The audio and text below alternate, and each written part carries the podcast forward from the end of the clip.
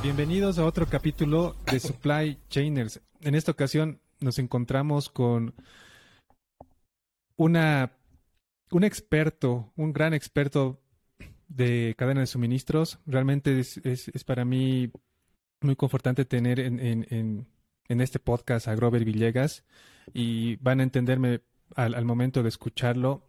Es uno de los pocos profesionales que ha juntado el tema de la logística y la calidad y ha logrado todo lo que nos va a contar hoy en día. Creo que podría decir que es uno de los poquísimos ingenieros industriales logísticos que ha logrado implementar un WMS en Bolivia y, la experiencia que nos va a brindar hoy en día espero que sea del agrado de todos. Bienvenido Grover, gracias por aceptar nuestra invitación. Un gusto, querido Ángel, y gracias por la invitación. Bueno, un placer estar acá. Excelente, Grover. Bueno, siempre comienzo con esta pregunta. Grover, ¿quién, quién es Grover Villegas para los que no te conocen? Bueno, em, Grover Villegas es, es, un profesional ingeniero industrial de profesión, ¿no? Eh, dando un poquito mi background, mi background académico. Eh, cuento con una, una, maestría en administración de empresas, un MBA, ¿no? Eh, que lo hice con la, con la, bueno, la, la, USACH, que es la Universidad de Santiago de Chile, y, una universidad boliviana. ¿no? Eh, tengo una especialización en gestión de cadenas de suministros, ¿no? Eh, y una certificación en lo que es el el grado Black Belt en la metodología del Lean Six Sigma, ¿no? que es algo que ahora ha entrado muy de moda. ¿no? Eh, bueno, de manera general, toda mi experiencia, Ángel, está enfocada al área de operaciones y logística, prácticamente desde, desde, desde antes de haber terminado mi, la universidad, estaba en el proceso de la, de la, de la generación de la tesis, yo ya estaba de pasante en mi primera empresa, que ha sido Finicat, eh, una empresa muy bonita, y prácticamente ya ha sido, eh, ya estaba trabajando entre comillas, digamos, y, salí y me contrataron y bueno, toda, desde el día uno he estado en operaciones eh, y todo asociado, digamos, a logística, cadenas de suministros y demás, ¿no? Hasta el día de hoy, ¿no? Entonces, algo que, que, que es, es, bien simpático mencionar que si te gusta logística es que te gusta trabajar a veces domingos y fines de semana y feriados, porque es así la logística. Y bueno, y operaciones en general, ¿no? Pero de manera general ese es mi, mi, mi, background de Excelente. Y me gustaría conversar contigo. Hay, mucho que, que, que, hablar hoy en día. Sin embargo, comencemos con el Finicat. Eh, Finicat maneja repuestos para maquinaria pesada, eh, maquinaria de, minería en, su conjunto. Mm, ahora yo te cuento mi experiencia. Eh, para manejar un almacén de repuestos era un dolor de cabeza. Eran 5.000, 6.000 SKUs. Imagínate hacer un inventario sin ningún software, con un cardexito y contar. Eh, eh, había una persona que se podría considerar un pilar fundamental inclusive en toda la compañía porque era el único que conocía todos los respuestos. Eh, alguien venía le decía, dame estito, y él, sabía qué código sabe y qué se llamaba.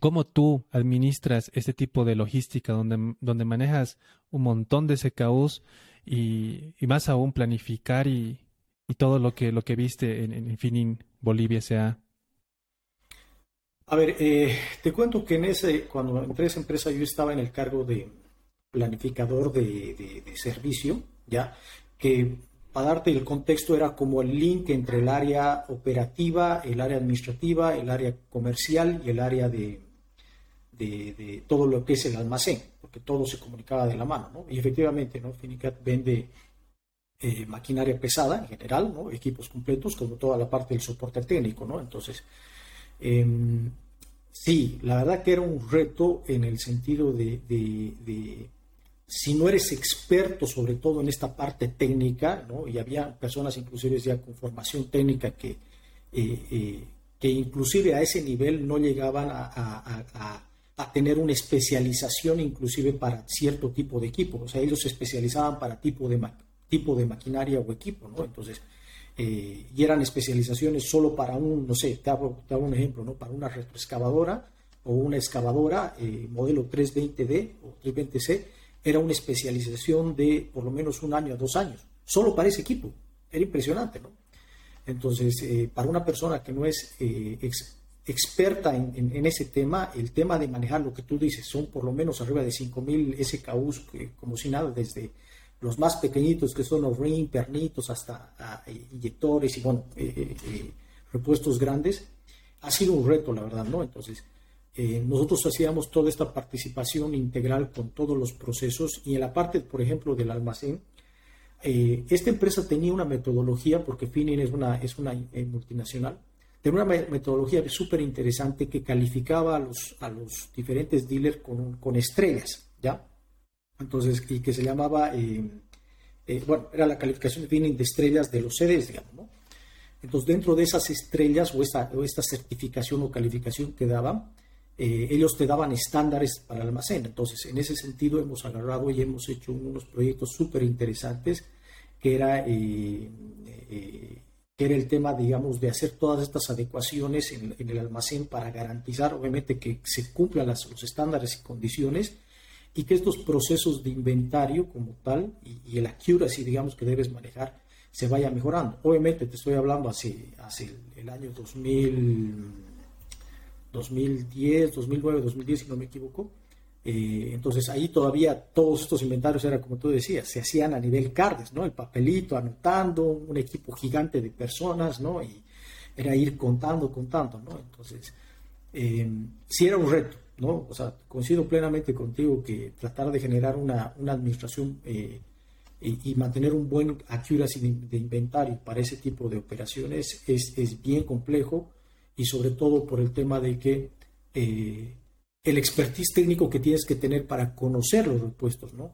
Entonces, eso era realmente tratar de ir capacitando a la gente y, y en estos procesos de toma de inventarios, bueno, venía gente de apoyo también, ¿no? Entonces, que no necesariamente no tenían la, más mínima idea de un repuesto, ¿no? pero que igual eran, se les daba ciertos SKUs que eran, oye, necesito que me cuentes este SKU, digamos, ¿no?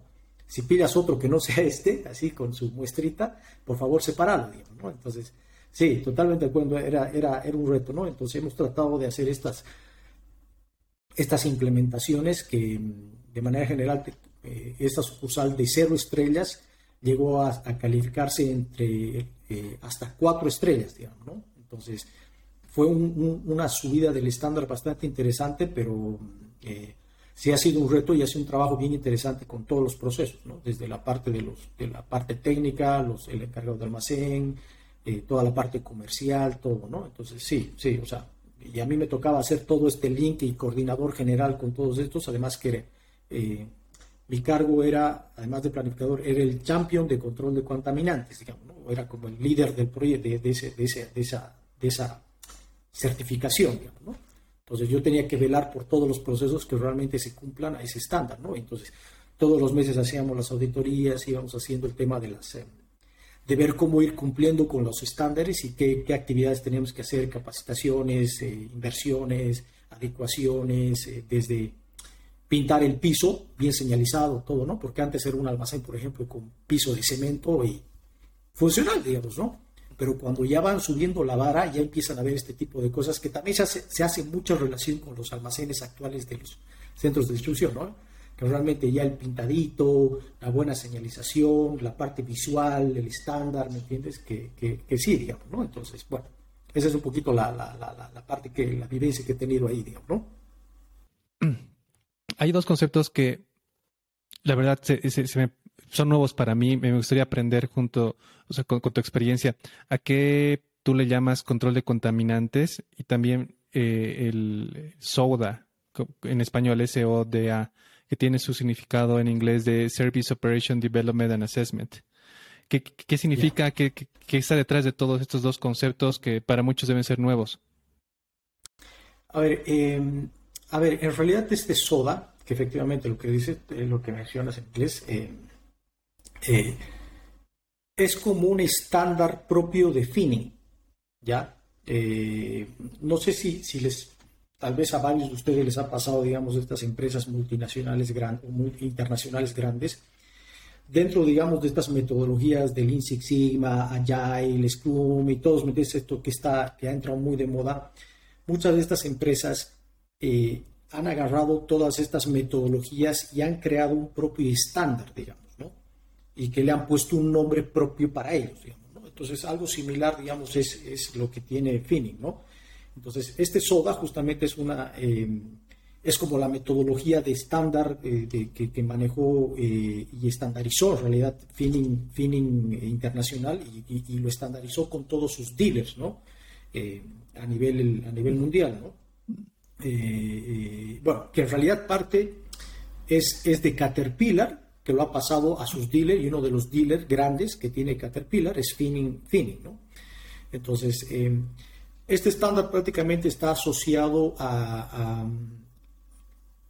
a esta calificación de estrellas, obviamente en, una lógica de cómo, cómo logramos mejorar el, eh, eh, servicio en lo que es todos los procesos operativos y cómo se hacen estos, estas gestiones de, desarrollar todo lo que es la parte de mejora continua, pero bajo un concepto de una metodología organizada, sistemática y, planificada, digamos, que prácticamente es un concepto del Lean Six para la gente que debe escuchar. Entonces, lo que ha tratado ahí de hacer es eh, establecer, digamos, esa metodología en, pasos estándares. Por ejemplo, eh, cada operación deberá tener un dashboard con estos indicadores y cada, cada, cada dealer ya va a manejar con sus targets, con indicadores, y había un área específica donde te pasaban todos estos dashboards con indicadores de manera mensual para que entre regionales se puedan medir eh, cómo iban con el, con el estándar, ¿no? Y en función a tus resultados, ellos agarraban y te daban la, era parte de, era un hito más para la calificación de las estrellas de las que te decía, digamos, ¿no? Y ahí estaba metido mucho la parte de, eh, eh, dentro de SODA, la parte de control de contaminantes. Control de contaminantes se refiere en lo que es equipo o maquinaria pesada, ¿ya? uno de los, de los criterios críticos para el tema de los, de, la, de los daños de la, de la, maquinaria es el tema de la contaminación, ¿no? sobre todo la contaminación en, los fluidos. ¿no?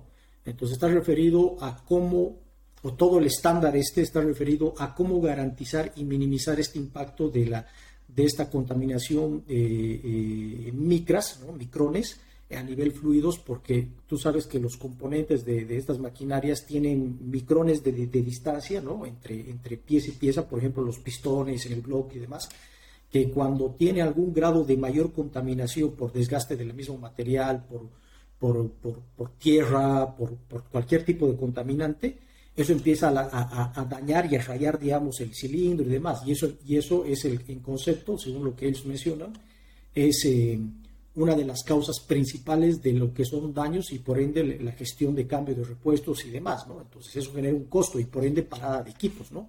Entonces es un mundo bien interesante, ¿no? Hay todo un, un, eh, librito que ellos nos daban con todos los puntos a tocar, pero el concepto era ese, el, tema de, de la gestión de control de contaminantes era que todos los procesos tienen que estar eh, eh, y actividades tienen que estar asociados a cómo minimizar esta, esta contaminación en, tema, en términos de fluido y, demás.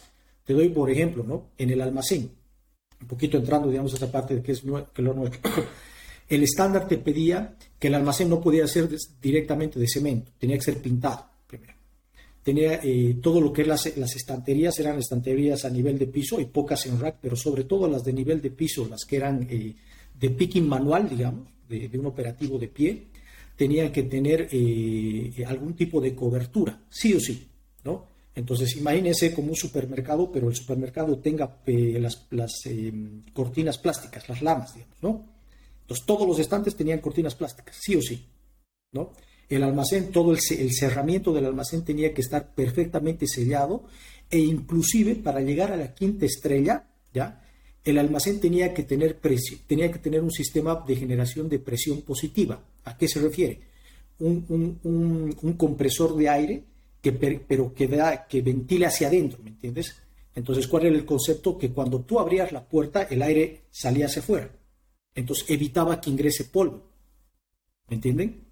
Entonces era a ese nivel los estándares que manejaba esta empresa. Entonces era súper interesante ir asociando, digamos, cómo, eh, cómo podíamos ir logrando ese estándar, pero al menor costo posible. Y obviamente que la operación lo amerite. ¿no? Había, por ejemplo, cosas muy de muy alto costo que obviamente no ameritaban ponerlas porque, bueno, no lo íbamos a hacer, digamos, y, o no había presupuesto, ¿no?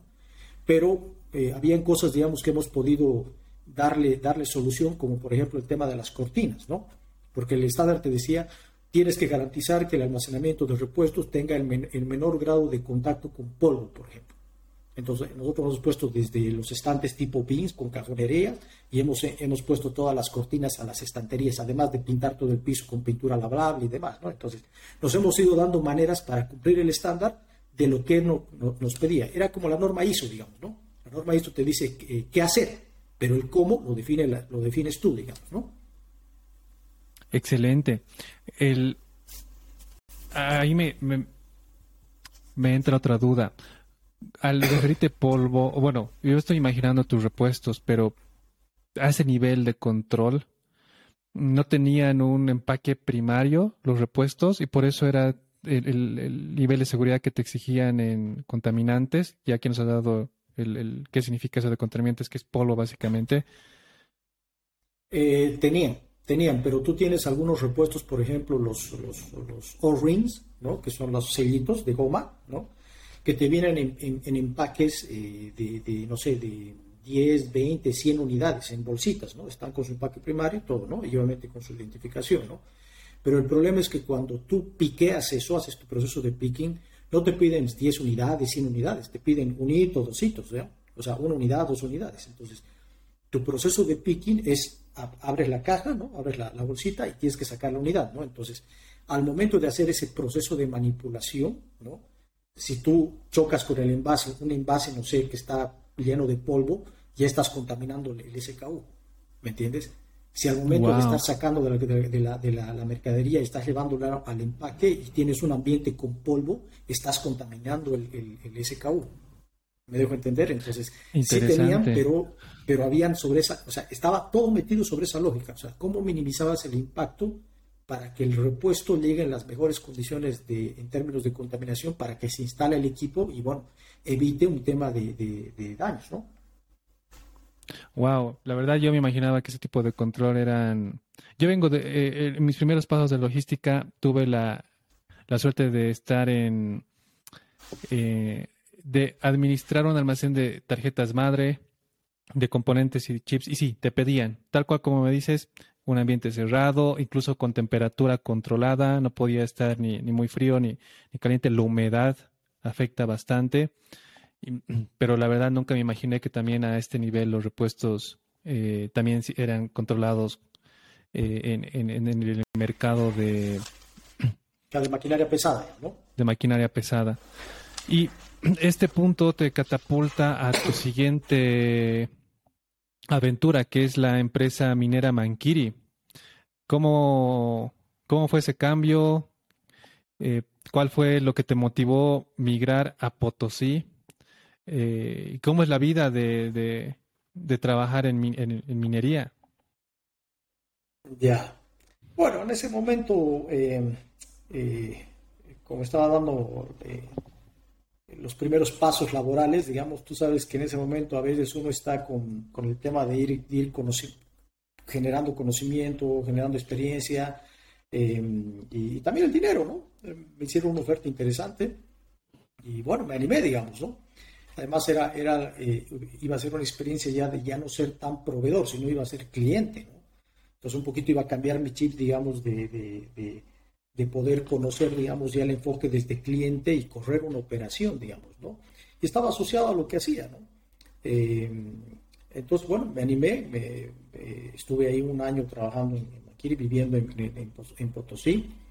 Eh, bueno, Maquiri está cerca de eh, de la ciudad como tal de Potosí. Eh, te hablo media hora, digamos, ¿no? Entonces, digamos que no era, no era un asentamiento, o sea, no era una, una, faena en campo, digamos, ¿no? Donde ahí no tenías nada que hacer, digamos, ¿no? Así que estaba en la ciudad viviendo, así que por eso lo así bastante elevadero, digamos, ¿no? Em, y bueno, el, ahí en Maquiri yo estaba a cargo, era igual, era, era planificador de, de, mantenimiento de flota móvil, digamos, ¿no?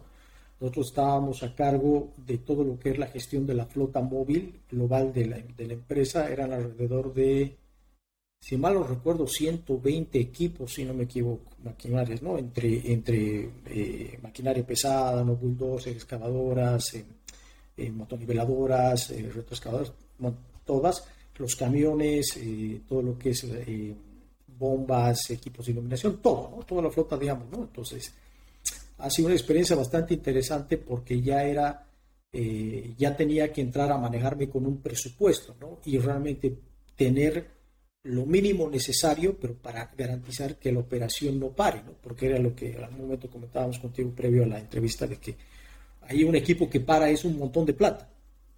¿no? Y, Correcto. Y, prácticamente lo que quieren ahí es que, oye, no, no, o sea, el, lo que más cuesta ahí, digamos, es que el, molino de la molienda no pare. Entonces eso no puede parar. Entonces, para que no pare, tiene que estar siendo abastecido constantemente, ¿no? Entonces toda la gama de equipos aseguraban que ese proceso se, se, ejecute, ¿no? Entonces eh, prácticamente los equipos críticos no podían parar, ¿no? Entonces ahí tuve la experiencia igual de conocer, eh, tanto en Fini también como en, como en Manquiri, personas de mucha experiencia, la verdad, que yo aprendí muchísimo. He tenido la suerte de tener jefes que, eh, con mucho expertise, que muy llevaderos, ¿no? Y sobre todo que, me han podido transmitir de manera abierta, digamos, su conocimiento.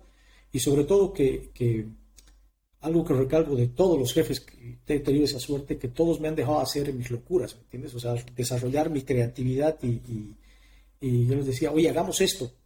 Ya, me está, probá, ¿no? Entonces, eso es bien motivador porque te, ayuda justamente a ir desarrollando ese, esa, esa habilidad de oye, me ha salido bien, entonces seguiré probando, veré las cosas. Como había cosas también que me salían mal, ¿no? Pero cuando te sale bien, pues es súper súper motivador, ¿no? Y, cuando me salía mal, ninguno de mis jefes agarraba y me, me daba el chicote, digamos, como se dice, ¿no? Agarraba y decía, bueno, curva de aprendizaje, a ver, veamos otra manera, ¿no? Entonces, realmente me abrió mucho la mentalidad a, ir probando cosas, ¿no? Pero bueno, entrando al tema, eh, entonces, eh, prácticamente ahí la, experiencia era, eh, eh, yo tenía que garantizar de que todo lo que son los repuestos vitales, ¿no? más los no vitales o de no tanta frecuencia, digamos, de cambio, estén disponibles para, que la, para dar disponibilidad de equipos, ¿no? Entonces, en ese entonces, bueno, nos dieron un presupuesto y con ese presupuesto teníamos que manejar, ¿no? nosotros hemos ido controlando. Entonces, ahí solo en, tema, en temas de repuestos logré manejar como si nada en términos de pedidos desde mi persona más de un millón de dólares en repuestos, como si nada, ¿no? Eso era, y ya me parecía un montón de plata, ¿no? Pero uno ya empieza a entrar al rubro y es, es, nada, digamos, de lo que maneja, pero solo en repuestos, ¿no? Entonces ahí tenías desde motores, desde piezas completas, componentes completos, hasta eh, eh, eh, repuestos caros, digamos, como los inyectores, que, que son que fallan habitualmente, ¿no? Eh, los inyectores, por ejemplo, por ejemplo, tienden a fallar mucho por el tema de la contaminación, por ejemplo, ¿no? Y son carísimos, ¿no? Cada inyector te costaba 4 mil, 5 mil dólares como si nada, y se cambiaban uno, dos, así, sin problema, ¿no? Entonces, eh, por eran, eran elementos de alto costo, ¿no? Y que obviamente tenían que estar bien custodiados en el almacén, todo, ¿no? Entonces, sí, sí ha sido interesante, digamos, de tratar de generar ese balance entre, entre lo que deberíamos tener sin exagerarlo, obviamente, pero garantizando de que se, se, se, se, dé la disponibilidad de equipo. Entonces, a veces el enfoque cambia, ¿no? O sea, ¿cuál es el, el en, ese, en ese negocio, cuál era el, el objetivo principal de lo que hacíamos? Era que la planta no pare, ¿no? Entonces, ante todo, nosotros, ante, ante optimizar costos, todo, teníamos que garantizar, y ese era el principal objetivo. Entonces, si tú te, te ponías a querer ahorrar un poquito, pero por, no tener un, no sé, un componente crítico que se cambia una vez al año, pero justo cuando lo necesitas tiene que estar ahí, ¿me entiendes? Em, eh, te puede generar un problema enorme. Entonces, ahí aprendí a generar, digamos, el, tema de este balance y entender realmente, o sea, tú quieres bajar costos solo por bajar o, y esa tu, tu optimización de costos se comunica con tu objetivo, ¿me entiendes? Entonces, en ese sentido era de que el objetivo era que la planta no pare y que el equipo no pare. Entonces tú tenías que tener realmente lo que era necesario y los repuestos vitales. ¿no? Entonces ya fue bien interesante generar ese balance y ese aprendizaje, digamos, de, oye, que lo que estás haciendo en tu operación, en, tu, en, la, parte, logística, porque prácticamente yo era el operador logístico, digamos, del, del, del, almacén, era que lo que estás haciendo se comunique con el objetivo del core de tu negocio, digamos, ¿no? Wow.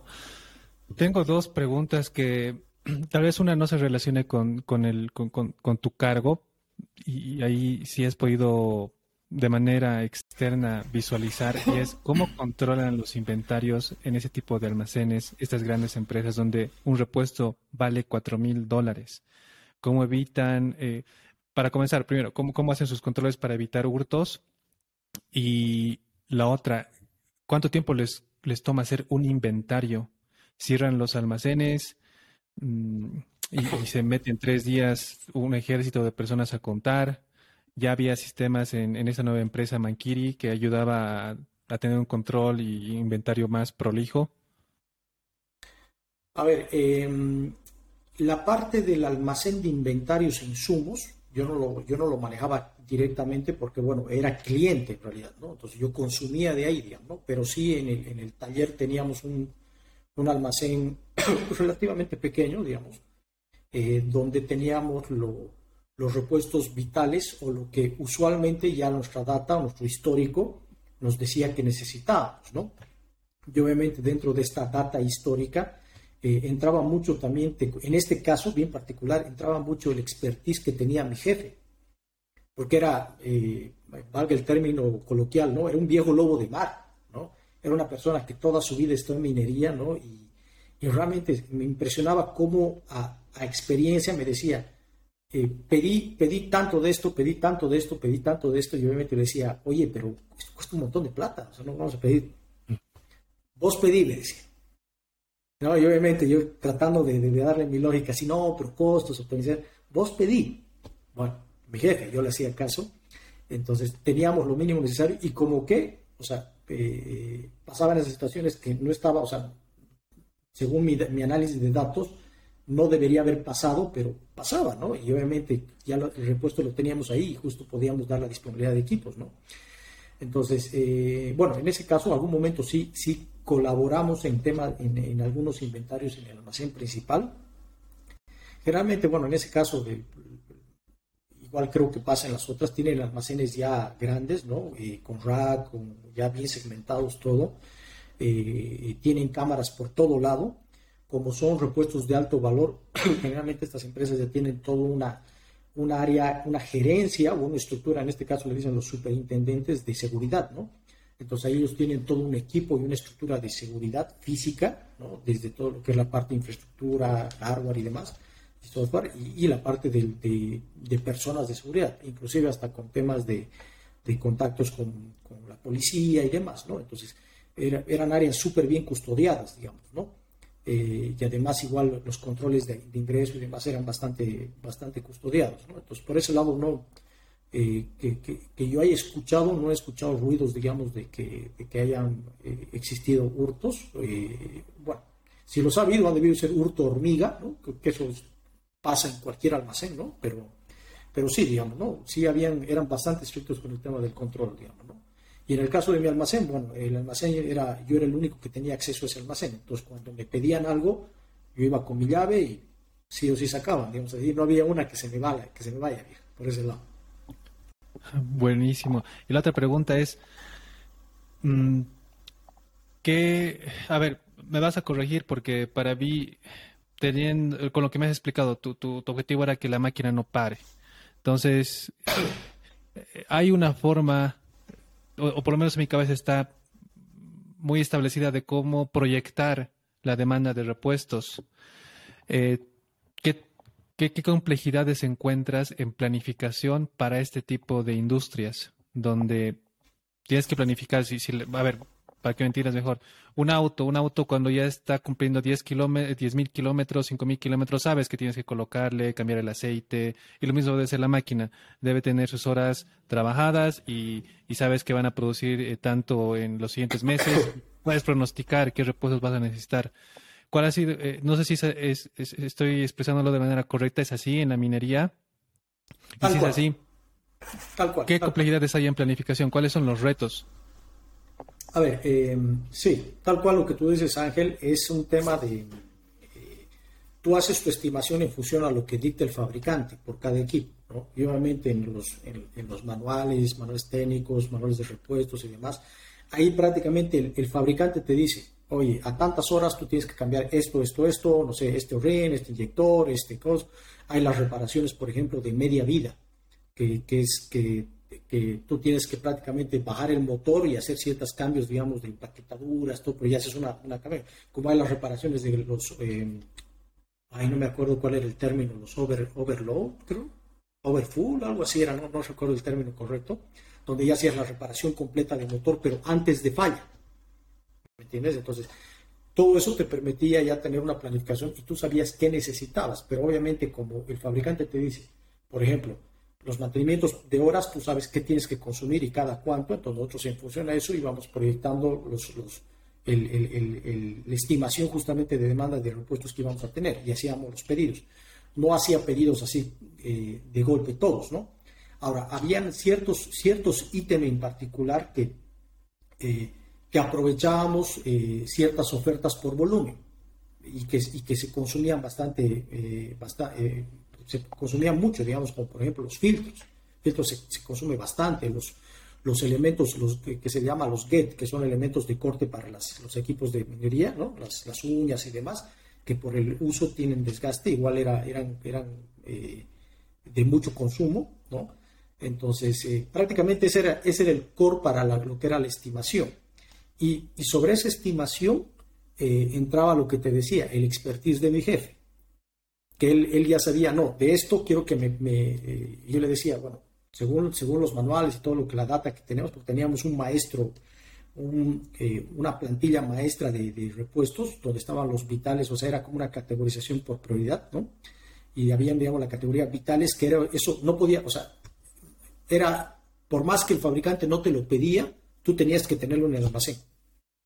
Y eso era ya directamente, el, la estimación era el expertise de mi jefe, la experiencia. ¿No? Porque él decía, si no tienes esto, este equipo para. Cueste lo que cueste, no importa, pero tiene que estar en el almacén, no importa que no lo utilicemos, ¿no? Entonces, ¿te das cuenta? O sea, era una mezcla de, esa información, de la data como tal. Obviamente en ese entonces el, tema de la data eh, eh, era, era puro Excel, ¿no? Pero no era tanto, o sea, no era tan sistematizada como lo tenemos ahora, entonces, realmente tú tenías que ir construyendo tu data y tratando de sacar estas proyecciones, digamos, de, las estimaciones para pedir eh, eh, en el mejor just in time posible, ¿me entiendes? Sin generar sobrecosto. Pero obviamente, ahí yo lo tenía a mi jefe, oye, no, no te pongas así, tenía un término bien interesante, no te me pongas creativo, tú pedí. Cuando, cuando ya pasaba ese tipo de cosas, ¿no? Y bueno, era, era el tema de la, de la, experiencia que él tenía y como que, bueno, había situaciones donde yo, yo tenía la razón, obviamente también se la, se la, se la, se la festejaba él, ¿no? Pero en general, o sea, sí, él, él ha garantizado que esa disponibilidad de equipo sea, sea la que el, el, el, lo que sea lo que realmente pide el core del negocio, digamos, ¿no? Que tener esa disponibilidad, digamos, ¿no? Entonces, más o menos esa ha sido un poquito la, la construcción de estimación que hemos hecho, ¿no? La parte empírica experiencia y la parte de análisis de datos en lo que se tenía datos. Y con esto, Grover, lo, primero que se viene a la mente es, eh, porque yo he tomado decisiones de ese tipo también, donde el número dice eso, pero hay la intuición de logístico donde hay que pedir un poquito más. Y en, de cada 10 le, le, le apuntas a 8 y pasan 2. Y hay sobre stock. ¿Qué hacían en esos casos? ¿Qué políticas tomaban con, repuestos que ya no tenían bastante rotación? O en algunos casos también pasa que se toman decisiones de ya, vamos a mejorar la maquinaria, vamos a cambiar esta máquina 1 por la máquina 2 y se olvidan de que había un montón de stock de seguridad para la máquina 1 que al final va a quedar obsoleta. ¿Qué, qué políticas tenían en ese entonces? O, cómo maneja el tema de la, de la minería ese tipo de, situaciones en la logística? A ver, eh, mira, siéndote sincero, como te digo, yo no, yo no administraba directamente el, almacén como tal. pero sí era un cliente y obviamente yo, yo cargaba pedidos, tanto que de consumibles desde el almacén como también directamente de los proveedores, ¿no? Entonces, em, decirte que había una política, digamos, de qué se iba a hacer con estos productos, con esas, con esa mercadería, o sea, yo estuve solo un año ahí, digamos, entonces no pude ver, digamos, esa, no, llegué a tener esa visibilidad, digamos, de que, oye, tenemos N cantidad de SKUs en estas cantidades que están cero rotación, ¿no? ¿Qué vamos a hacer con eso? ¿no? Algún momento nos pasó, eh, si no me equivoco, con una compra grandísima de filtros que se ha hecho, pero en ese caso, digamos, o sea, mi jefe decía, tranquilo, los filtros se van a consumir. ¿no? O sea, lo que realmente llegaba a generar un, stock importante eran de, que era seguro que se iba a consumir. Ahora, sí, es bastante común, digamos, de que, de que eh, este, existan ciertos SKUs que puedan eh, no rotar, ¿no? Pero era porque habías, lo que tú dices, que estimaste 8, pediste 10 y bueno, esos dos se quedaron ahí, digamos, ¿no? Pero era parte, digamos, del, riesgo que tenías como negocio, porque nuevamente tú tenías que garantizar de que, de que, de que el equipo no pare, ¿no? Entonces, pero como te digo, políticas como tal, no, no, no, yo no tuve chance, digamos, de ver si es que la tenía Manquiri como tal o no. Yo creo que sí, en algún momento eh, eh, han debido hacer algo y generalmente hacen un remate o hacen venta venta directa, ¿no? Entonces ya tienen ellos bastantes tratos, digamos, con, los mismos proveedores, ¿no? O inclusive el mismo proveedor ya les recibe esa mercadería porque ellos hacen la, reutilizan o hacen un proceso de readecuación, digamos, ¿no? Excelente, Grover. Y ya cerrando el tema de la minería, eh, ¿cuál sería la experiencia, anécdota más grata que te llevas de, este mundo de los repuestos y minería? Eh, en realidad, o sea, el, eh, yo creo que es un tema de, un poquito así mi, primera experiencia viviendo solo, ¿no? Y, y, siendo un responsable ya de garantizar, digamos, de que una operación de millones de dólares no pare, entonces, em, yo creo que, lo más gratificante ha, sido que, bueno, no hemos tenido una parada que te haya costado millones de dólares a la, empresa, ¿no? Eh, y que con, mi experiencia, digamos, en, la parte analítica, más la, experiencia que tenía mi jefe en la parte ya de, los años de trabajo en el rubro, hemos podido engranar y llegar, digamos, a tener lo, lo que realmente necesitábamos, pero sin llegar a un extremo, digamos. Entonces, em, yo creo que ha sido eso, ¿no? de, haber cumplido el objetivo que, nos, requería el negocio y sin haber metido, gastado un montón de plata, digamos. ¿no? te, Buenísimo, Grover. Y ya después de la minería, te vas a un proyecto de una procesadora de palmito en Cochabamba, donde básicamente ves calidad y creo que esto cuadra con tu con toda la carrera que has seguido en, educación acerca del Lean Sigma. ¿Cómo te fue en ese proyecto? Bueno, en realidad ha sido una, una consultoría bastante fugaz, ¿no? Era, eh, ellos me, eh, bueno, yo terminé, digamos, del trabajo en la minería y estuve ahí casi un año, si no me equivoco, ¿no? Menos de un año. Eh, donde se ha hecho una consultoría para implementar un sistema de gestión de la, calidad. Para, ellos querían prepararse, todavía no, tenían el presupuesto, pero querían prepararse para certificar la ISO 9001, ¿ya? Entonces yo tenía, tuve la experiencia, en realidad mi primer cargo como tal en la empresa en Finning, era justamente de, yo entré como pasante de calidad, digamos, ¿no? Donde estaba a cargo... Eh, eh, Finin estaba implementando, estaba en proceso de implementar una, una eh, multinorma, una trinorma en realidad, era de la 9001, en ese, eh, las OSHAs en este entonces, ¿no? Y la 14000 de medio ambiente, digamos, ¿no? Entonces, eh, justo tuve la chance de participar desde el inicio de la implementación, ¿entiendes? De cómo se ha desarrollado el modelo, cómo se hace la implementación, cómo se desarrollan los documentos, cómo se tiene que, hacer el proceso de las auditorías y demás. Entonces, la verdad que, participar de estas experiencias que son desde cero, ¿no? Eh, son muy, muy enriquecedoras en el tema de, la curva de aprendizaje que uno puede generar. ¿no? Entonces, llegamos a certificar la, la, la, la trinorma, ¿no? Y la verdad que, que, fue, fue un trabajo bastante arduo, entonces eh, por eso ya logré agarrar todo ese expertise, ¿no? Y bueno, eh, en ese entonces me, me, me, ofrecieron hacer esta, esta implementación, o por lo menos ya empezar a armar la implementación, entonces yo los apoyé con toda la, la implementación, ¿no? Entonces, prácticamente ha sido la generación en esa primera etapa cuando estás implementando es, bueno, crear la parte documental, todo lo que son eh, documenta, documentación mandatoria, lo que, lo que, dice la norma, eh, empezar a crear flujos, empe, empezar a crear procedimientos instructivos, registros, ¿me entiendes? Eh, y empezar a hacer procesos de capacitación y, so y, socialización al equipo, digamos, ¿no? Para que todo esté, lo que es la parte de trabajo estándar y demás, ¿no? Entonces,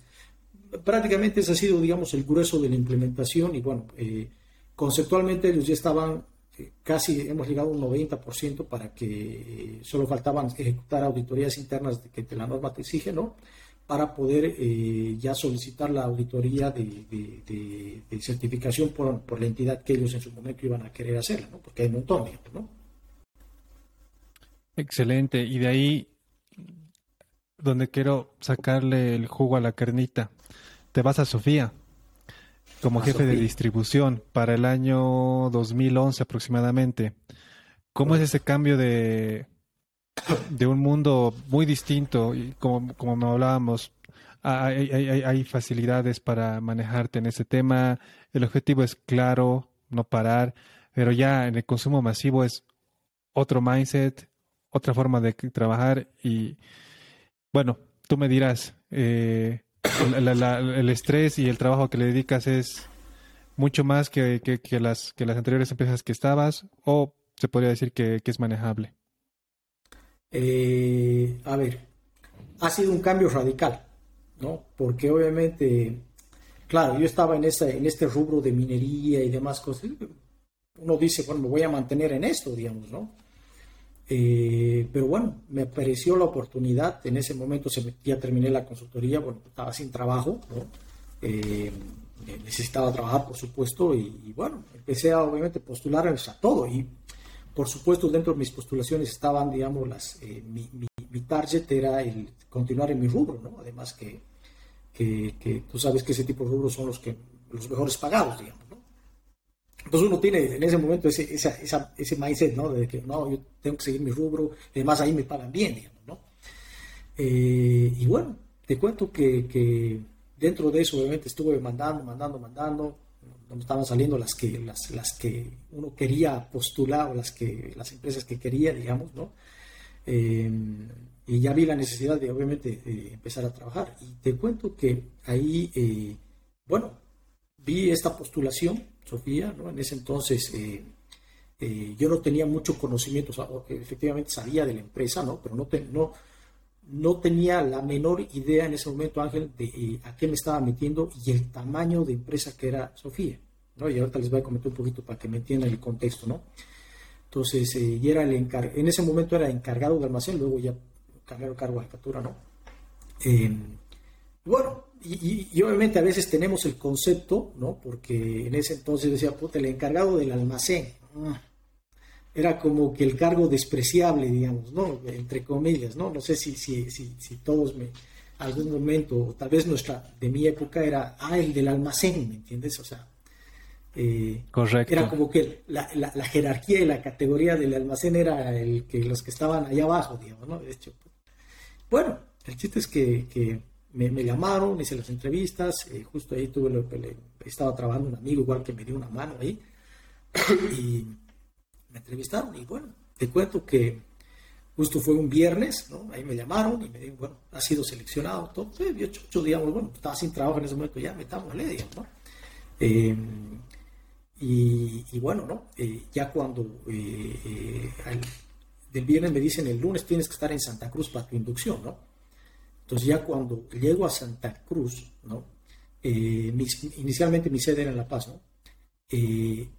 Eh, y ahí empecé, o sea, empecé mi inducción y me empezaron a mostrar todas las, las, unidades y las áreas productivas y demás.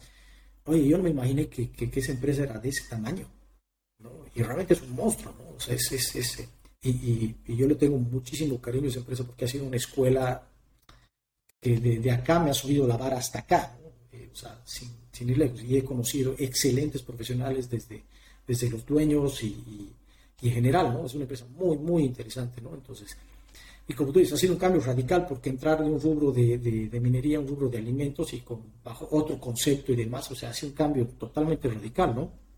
Entonces, eh, sí, he tenido que cambiar este mi, un poco mi, mi, mindset porque la, la intensidad que tú tienes en esos rubros de, de, de, maquinaria pesada no es la misma para nada de masivos, ¿no? El de masivos y peor aún de, una, de un rubro de, perecederos, ¿no? de altamente perecederos, es súper dinámico, ¿no? ¿no? Entonces, porque obviamente ahí tienes pocos días para reaccionar y si no tomas decisiones y si la pelas en la decisión, te va mal, ¿no? Pero es, es frecuencia diaria, todos los días, eran turnos de 24 horas, o sea, la operación no paraba, en realidad eh, operábamos eh, casi los 365 del año, a excepción de un par de días de feriados que se paraban, pero súper intenso, ¿no? Entonces, se ha sido un, un, cambio bastante importante para mí, ¿no? Y, y, y de manejar, por ejemplo, en, en Manquiri ha sido, digamos, era un equipo de 20 personas, 15, 20 personas. Eh, cuando entré al área, eh, eh, bajo mi cargo estaban alrededor de 220 personas entre los procesos de almacenamiento y de distribución. ¿ya? Entonces, te imaginas la locura de manejar tanta gente, o sea, manejar tan poco a, manejar un equipo tan grande. Realmente eso es un, ha un cambio bastante duro para mí, digamos, ¿no? Pero, pero súper retador, te cuento. ¿Y cómo, cómo manejas esa situación de, de un día al otro manejar 200 personas? ¿Cómo les hablas en público? ¿Cómo les das las instrucciones? Estoy seguro que has debido tener en tu equipo personas que estaban añazos en la compañía eh, te doblaban en algunos casos la edad y tenías que liderarlos. ¿Cómo sobrepasas esa, no sé si llamarlo trauma, pero esa barrera, te, mueve, ¿no? Te mueve, esa barrera, esa barrera que, wow, tienes que, hacerlo porque al final para eso estás acá, ¿no? Para liderar ese equipo. Claro. Eh, sí, a ver, ha sido todo, ha sido un proceso en realidad, ¿no? Porque te mentiría que he entrado y, ya lo he empezado a correr una belleza mentira, ¿no? Es más, el primer año hasta casi voto la toalla, a ese, a ese nivel, digamos, ¿no? Porque lo que tú dices, ¿no? Eh, eh, tienes un equipo, tienes un equipo de tanta gente de diferentes edades, gente con mucha experiencia, eh, y obviamente entra, entra el muchacho joven, digamos, ¿no? que eh, a veces no te, coloquialmente no te tiran ni bola, digamos, no, no, no, no quieren hacerte caso, ¿no? Entonces, eh, y bueno, la coyuntura igual de, del occidente también es bien, bien diferente. Por ejemplo, yo he tenido, en, en esta empresa tuve la chance de, de, poder percibir de primera mano cómo es la diferencia de, del personal operativo, más que todo, a nivel coyuntura-cultura, digamos, eh, entre La Paz, Cochabamba y Santa Cruz, donde yo manejaba, bueno, cuando ya llegué a ser jefe nacional, manejaba las tres regionales. ¿no? Entonces, de primera mano pude ver realmente esa diferencia de, de cómo es cada, cada cultura en cada, en cada ciudad. ¿no? Eh, en términos de productividad o también de, de, de, qué tan complicados son, digamos, porque igual tiene, ¿no? Eh, acá, digamos, el occidente es muy, mucho del sindicato, digamos, ¿no? Entonces, eso, es, eso es algo también que, que, que, no quiere decir que sea algo malo, ¿no? Pero, pero a, veces eh, llevan la parte de, de esa, la parte del sindicato, por cierto, por lados que no deberían, digamos, ¿no? Entonces, mm, pero bueno, es otro tema, ¿no?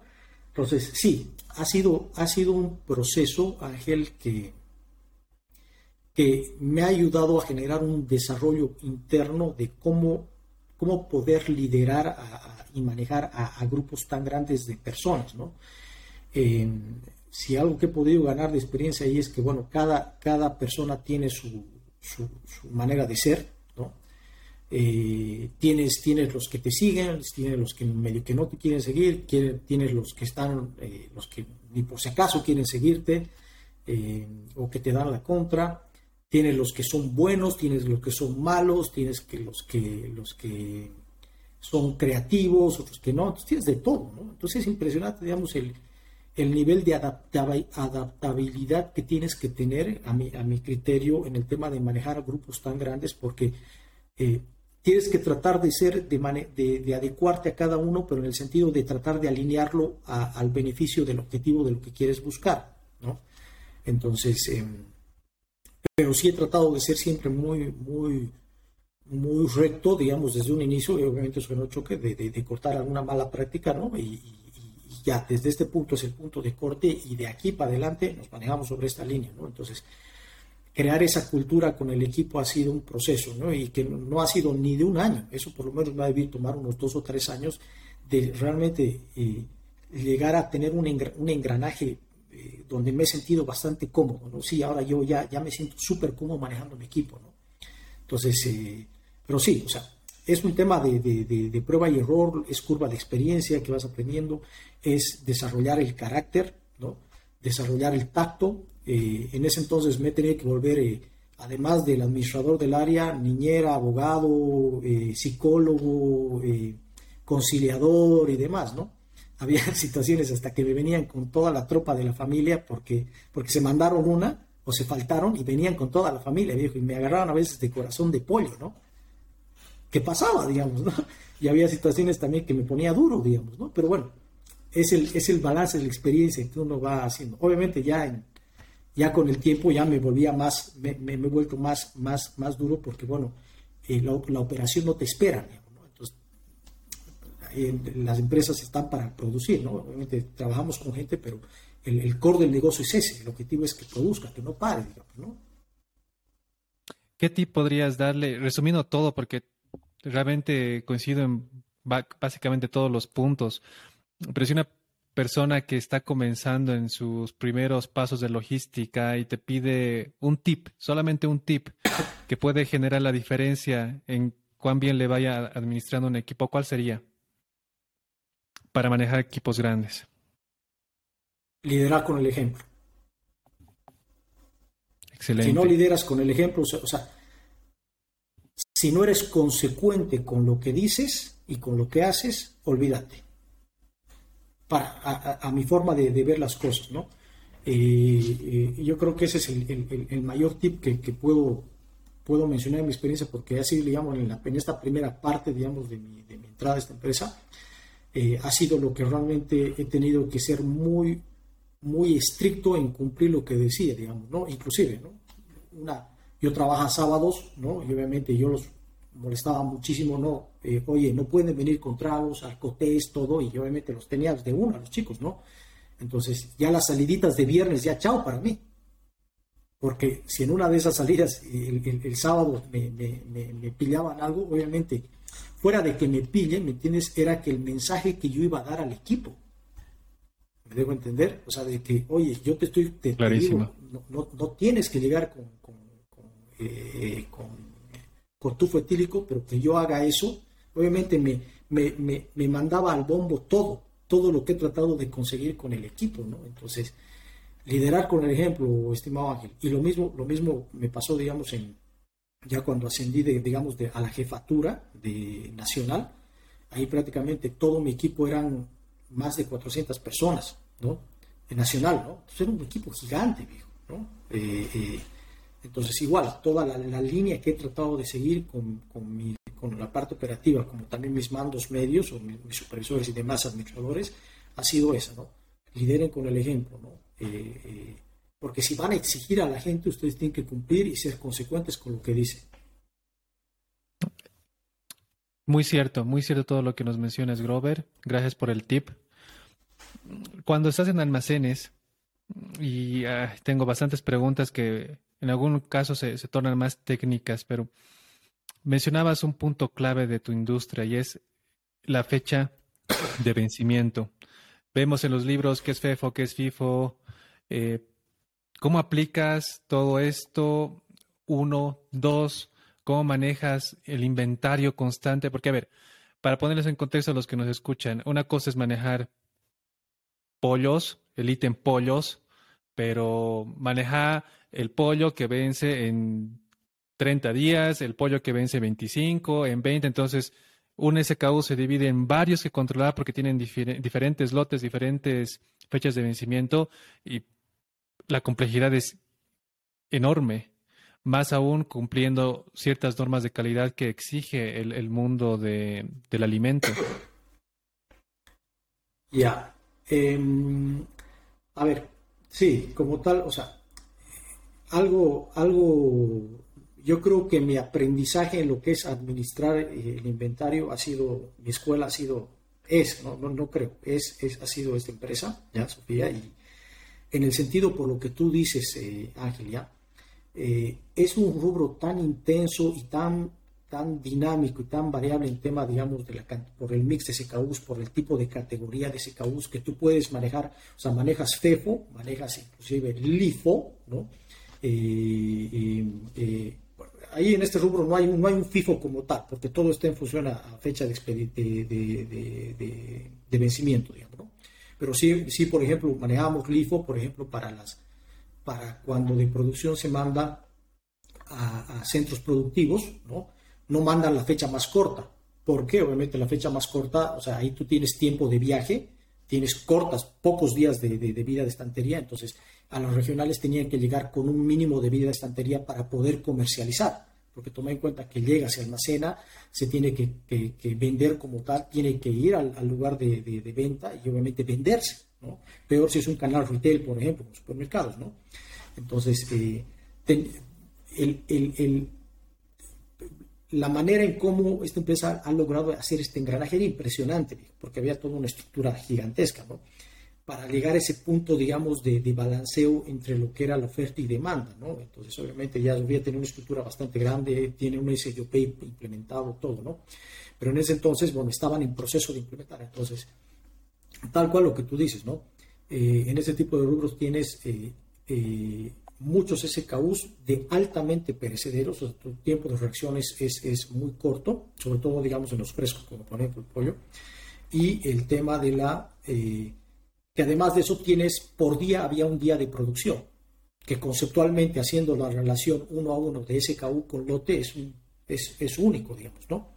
Entonces tenías que tomar la decisión día por día de los diferentes lotes que tenías, ¿no? Para cada tipo de SKU, ¿no? Entonces era una locura, viejo, una locura, ¿no? Eh, realmente el, el, grado de intensidad que te daba esta operación y obviamente el, esfuerzo comercial que, se tiene en ese tipo de rubros es altísimo. Entonces, porque eh, ahí es o vendes o vendes, ¿no? Y para nosotros, que, ahí realmente yo empecé a entender eh, de primera mano en qué medida el área logística es parte del proceso comercial y realmente cómo, cómo tenemos que estar tan bien conectados e integrados, ¿no? Eh, porque ahí generalmente era, ¿no? La parte logística de operaciones de, comercial, no, o sea, pasado obviamente el tema de de, la pelea continua, que es algo bastante, bastante común, pero bueno, eh, llegábamos a un punto de generar esta, este nivel de, de sinergia eh, con el equipo comercial que, que, las cosas fluían, ¿no? Porque nosotros teníamos que efectivizar la venta con la entrega, ¿no? Entonces, si había un producto, digamos, que estaba con cierta fecha corta y tenías que entregarlo ya, o sea, si nosotros no entregábamos, el producto se daba de baja. Entonces, todo el esfuerzo que se había hecho y las horas, hombre, que eso es costo al fin y al cabo, se iban al bombo porque, bueno, operaciones logísticas no entregaba, digamos, ¿no? Entonces podía darse esa situación, ¿no? Entonces, realmente tenías que tener un, grado de coordinación y planificación muy alto, ¿no?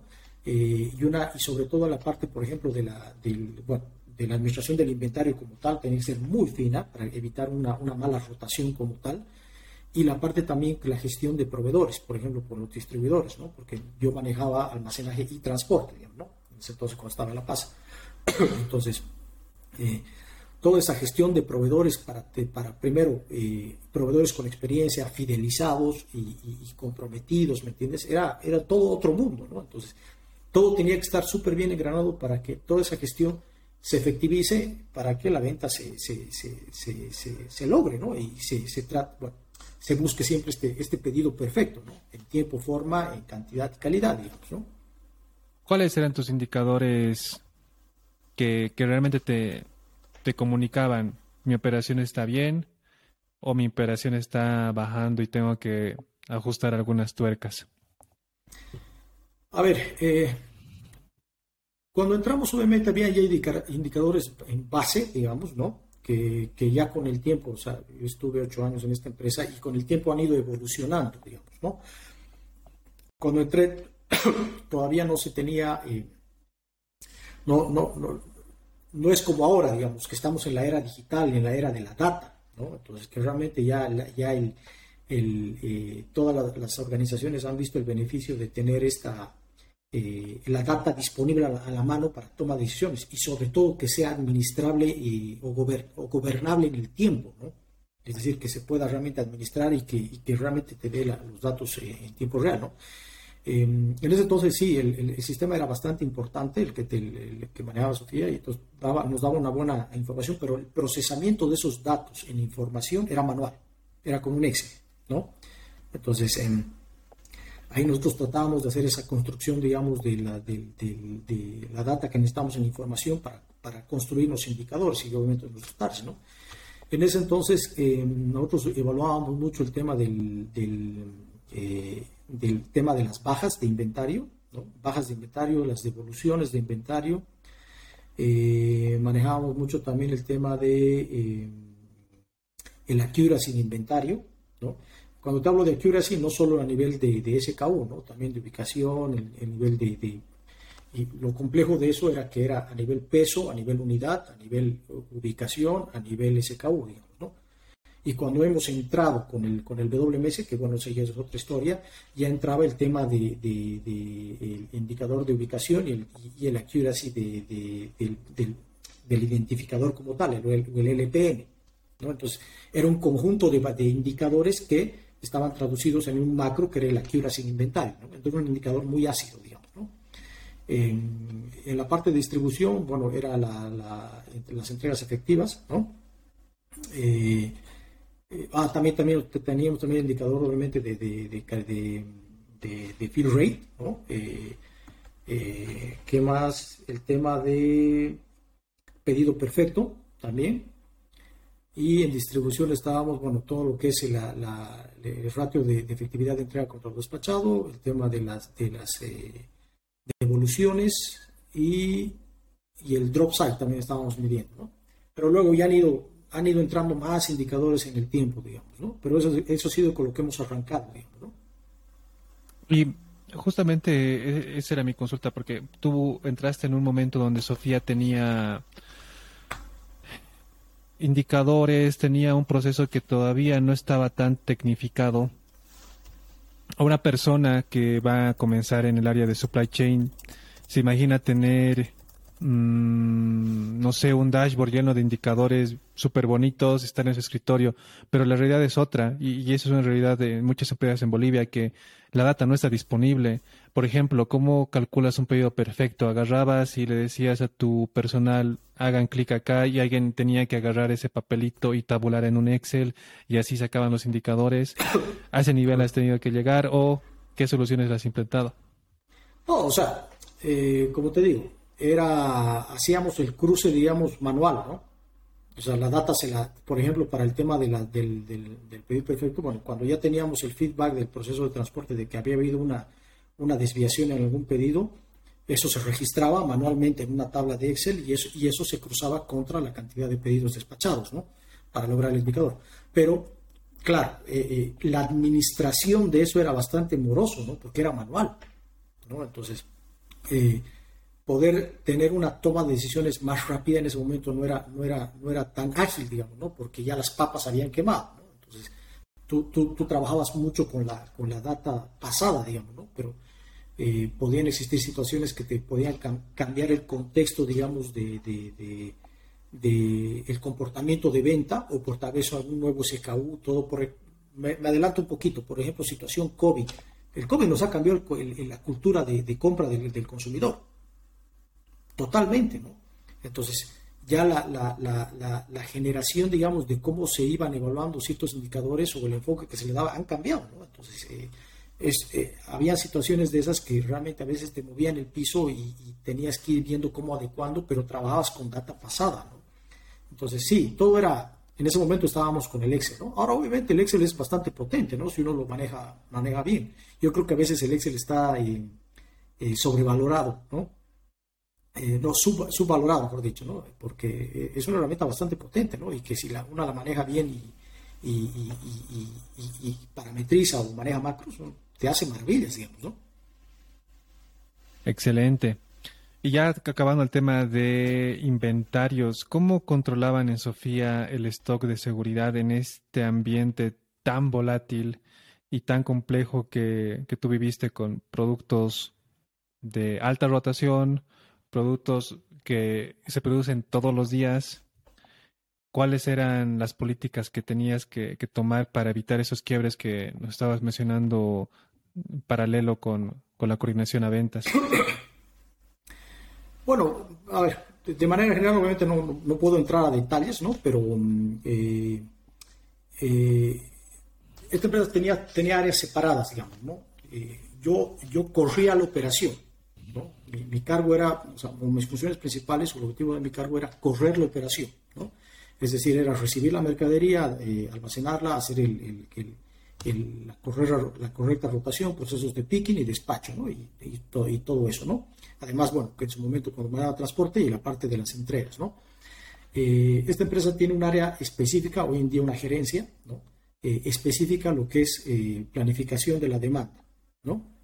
Entonces, todo estaba en función y obviamente allá manejaban eh, a un nivel mucho más elevado el manejo de la data, ¿no? porque el sistema sí, sí, lo bueno del sistema que, tenían, eh, que tiene en realidad es que sí, la data estaba ahí, estaba ahí en sistema, ¿no?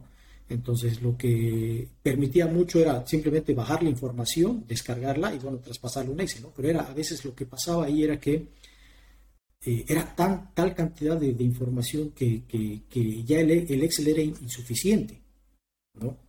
Y no era tanto por el equipo, ¿no? Por el hardware del equipo, sino era el Excel que ya no daba para tanta data, digamos, ¿no? Entonces a veces tenías tú que hacer procesos de limpieza de datos, ¿no? Donde tenías que sacar información basura, digamos, el término, ¿no? Para que solo analizar lo que querías analizar, digamos, ¿no?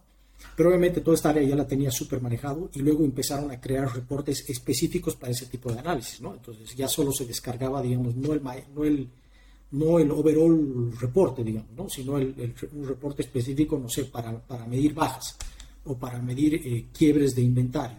Entonces ya iban haciendo adecuando. ¿no? Ahora yo eh, tengo entendido que ya han entrado eh, de manera importante igual con el tema de, ya reportes BI que se conecta directamente ya desde, desde consultas directamente desde el sistema, del RP y demás. ¿no? Excelente. Aquí tengo una consulta respecto al SNOP. Tú me mencionaste que viviste este proceso de creación de un SNOP, de un Sales and Operation Planning. ¿Cómo fue ese proceso? Muchas empresas están en esa etapa de querer implementar, pero se topan con miles y miles de bloqueos eh, al poder implementar. ¿Qué, ¿Cuál ha sido tu experiencia en, primera instancia? Y después, ¿qué recomendaciones darías a una persona que está en este proceso de implementar un SNOP en una compañía de ese tipo? Ya. A ver, em, yo no estaba a cargo ¿no? de ese proyecto, porque eso lo veía la gerencia justamente de planificación. Eh, ellos han sido los líderes del proyecto, entonces nosotros hemos sido como parte, o sea, partícipes eh, por default, digamos, ¿no? porque bueno, éramos parte del, del, del, de, éramos un proceso core del negocio, digamos, ¿no? entonces hemos tenido que alinearnos a los requerimientos, ¿no? Pero de manera general lo que te puedo comentar, eh, cuando uno implementa SIOP, ya eh, eh, es, un, es un cambio cultural, no es una, metodología de empresa, ya, de, un modelo de negocio en realidad. ¿no? Entonces, ¿qué estás agarrando? De tú estás tratando de generar esta, esta metodología para poder conectar de manera sistemática los procesos de eh, servicio, operaciones y la parte comercial. ¿no? Entonces, y que realmente todo se comunique y, engrane y, y, todo esté en función a datos, que, que, parte de la estimación de la demanda. ¿no? Entonces, lo que pude percibir, sí, es este tema de, empezar a crear esa cultura del flujo que, tiene que seguirse y sobre todo las, la, disciplina operativa para la ejecución de las reuniones de SIOP. Porque tú tienes reuniones de SIOP a nivel ejecutivo, a nivel táctico, a nivel, bueno, a nivel estratégico, a nivel táctico y a nivel operativo. ¿no? Y que cada uno haga lo que le corresponde. Pero a ver, lo, que, lo que percibí era que, la, la, que esas reuniones a veces, digamos, no estaban siendo efectivas o a veces no se estaban ejecutando, digamos, ¿no? o habían procesos que no se estaban incluyendo porque, bueno, eh, a alguien se le olvidó o no, no, no los tuvo. Entonces, pero en general la implementación como, como por lo que recuerdo en esta empresa fue bastante, bastante buena, porque obviamente eh, se apoyaron también de una empresa experta en, el, en, el, en, el, en, la implementación, ¿no? Entonces, generalmente no, no, no generó mucho ruido, te cuento. Pero lo que sí podría decirles, digamos, es que crear esa disciplina de, generar las reuniones de planificación y de, de, SIOP, que es, que es uno de los puntos críticos, ¿no? donde realmente se, van, se, va, se va a estar haciendo, digamos, esta, eh, desde la estimación que tiene el área de planificación, que se, que se haga en la parte del ajuste con el área comercial, eh, tanto mensual y luego semanalmente, y de semanalmente se hagan los ajustes con producción, ¿no? O sea, eso tiene que estar integrado, digamos, ¿no? Y para que realmente producción saque lo que realmente debería sacar y la parte, digamos, de, almacenamiento para que logre, logre generar la disponibilización de eh, espacio físico para esa estimación. Obviamente todo estaba comunicado a eh, eh, en función a la, digamos, la, la, construcción de los nuevos CDs estaban en función a todo ese análisis de información, ¿no? Así que mm, te cuento que no ha sido una implementación bastante, bastante mm, amigable, ¿no? Pero, pero sí, mi recomendación sería eso, ¿no? Que realmente se genere esa disciplina de, cumplir con la metodología a cabalidad hasta que se vuelva algo del día a día, digamos, ¿no? Entonces llega un punto donde ya empieza a correr la metodología que ya es por default y realmente uno, uno ve un cambio de la comunicación que se tiene en interprocesos, ¿no? Y que esa estimación, que todo se traduce en una, en una mejor estimación, digamos, de lo que se va a producir con lo que se quiere comercializar, digamos, ¿no? Y cuando tú en ese momento estabas administrando la distribución, es muy común que haya esas discusiones del área de ventas y logística que no están cumpliendo y etcétera. ¿Tú notaste que hubo una reducción de esos problemas o notaste que hubo una reducción incluso de la empatía, de la de, de, esas discusiones muy muy operativas de nada, tengo un pedido de dos trailers para tres días y te mueve toda la operación hacia atrás ¿Por qué? Porque no hay un proceso en SOP y el dueño dice, no, no voy a perder esa venta de dos trailers. Muevan todo lo que tengan que mover y se desordena, pero todo, realmente todo. ¿Cómo vi? ¿Notaste esas diferencias? Ah, eh, mira, o sea, para un rubro tan intenso, o sea, te mentiría que, decirte que se ha eliminado eso porque no, es verdad, no, es mentira, pero no sería verdad, ¿no? O sea, eh, pasaban esas situaciones, porque obviamente eh, al fin y al cabo la venta es lo que manda. Y es lo que nos, paga el sueldo a todos, ¿no? Entonces, eh, si, si, si, pasaban esas situaciones de, de, ventas así por una oferta o por producto por fecha corta, no sé, por lo que sea, ¿no? Pero que se tenía que vender, bueno, se, se, se hacía como, como, como sea, pero se tenía que lograr. Y como tú dices, a veces las situaciones te generan ciertos desórdenes, digamos, en esta planificación de, de, del SIOP que uno tiene, o inclusive ya les generaba, digamos, eh, del SIOP habían planificado cierta cantidad de stock, pero por esta venta que ha sido buena, han agarrado y, tal vez un solo canal se lo consumió. ¿no? Entonces a veces pasaba eso, ¿no? de que un solo canal y bueno, los otros dueños de canal empezaban a chillar de que por qué se ha vendido el producto, me están afectando a mis clientes, bueno, era bien interesante eso, ¿no? Entonces, eh, trataban de generar una estimación eh, eh, tomando en cuenta todos los canales y dando esa reserva de mercadería según el histórico, digamos, ¿no? Para que, y si había una situación, digamos, dentro de, de, estas ventas o, situaciones muy, muy, muy spot o muy poco frecuentes, dentro del, del SIUP, si mal no recuerdo, ya tenían protocolos de atención de emergencias, ¿no? O, excepciones, ¿no? Entonces ya habían mapeado este tipo de protocolos de que cuando pasa eso eh, tenía que tener un nivel de autorización mayor, ¿no? Y obviamente comunicarse con las otras áreas, tal vez con un comité de emergencia donde digan, oye, tengo esta venta súper importante eh, y, me voy a consumir todo. Entonces, pero como no es así, todos los procesos ya empiezan a definir, bueno, oye, reservame tanto para este canal, para este canal, para este canal. Porque hay canales, digamos, que no te mueven mucho, pero por estrategia comercial, eh, eh, sí o sí tiene que tener su producto. ¿Me entiendes? Entonces ya había, digamos, esa comunicación de que la emergencia eh, se vuelva, se vuelva como todo y parte de todos, ¿no? Y que, en función de eso se toma una decisión en conjunto, ¿no? Para que realmente el impacto sea menor, pero no se pierde esa venta buena, digamos, ¿no? Y también ahí entra la producción para ver si es que con qué, con qué rapidez podía cambiar su, su, planificación para cubrir esos quiebres de inventario, digamos, ¿no? Excelente. Y en, en, el mismo camino de las cosas imprevistas que pasan en el mundo logístico, hay puntos claves. Obviamente, nos comentas lo que se puede comentar, que te debieron mover toda la planificación. Hay un evento que voy a dar el contexto a los que nos escuchan fuera de Bolivia. En Bolivia hubo un mes donde hubo muchos conflictos sociales eh, en La Paz, que es la, sede del gobierno, en Cochabamba, Santa Cruz, y ha habido para, eh, o sea, no podías transportar tu mercadería, mercadería que, que es de primera necesidad, o sea, el pollo es de la canasta básica de, los bolivianos. ¿Cómo administraste en esos meses el tema de, del abastecimiento? Eh, yo que estaba igual tratando de administrar, veía camiones, eh, aviones llegando con pollo. Había una parte donde el pollo frito eh, era más barato de pollos Copacabana que, que, el pollo de Sofía, porque había un desabastecimiento en el país de, de todo.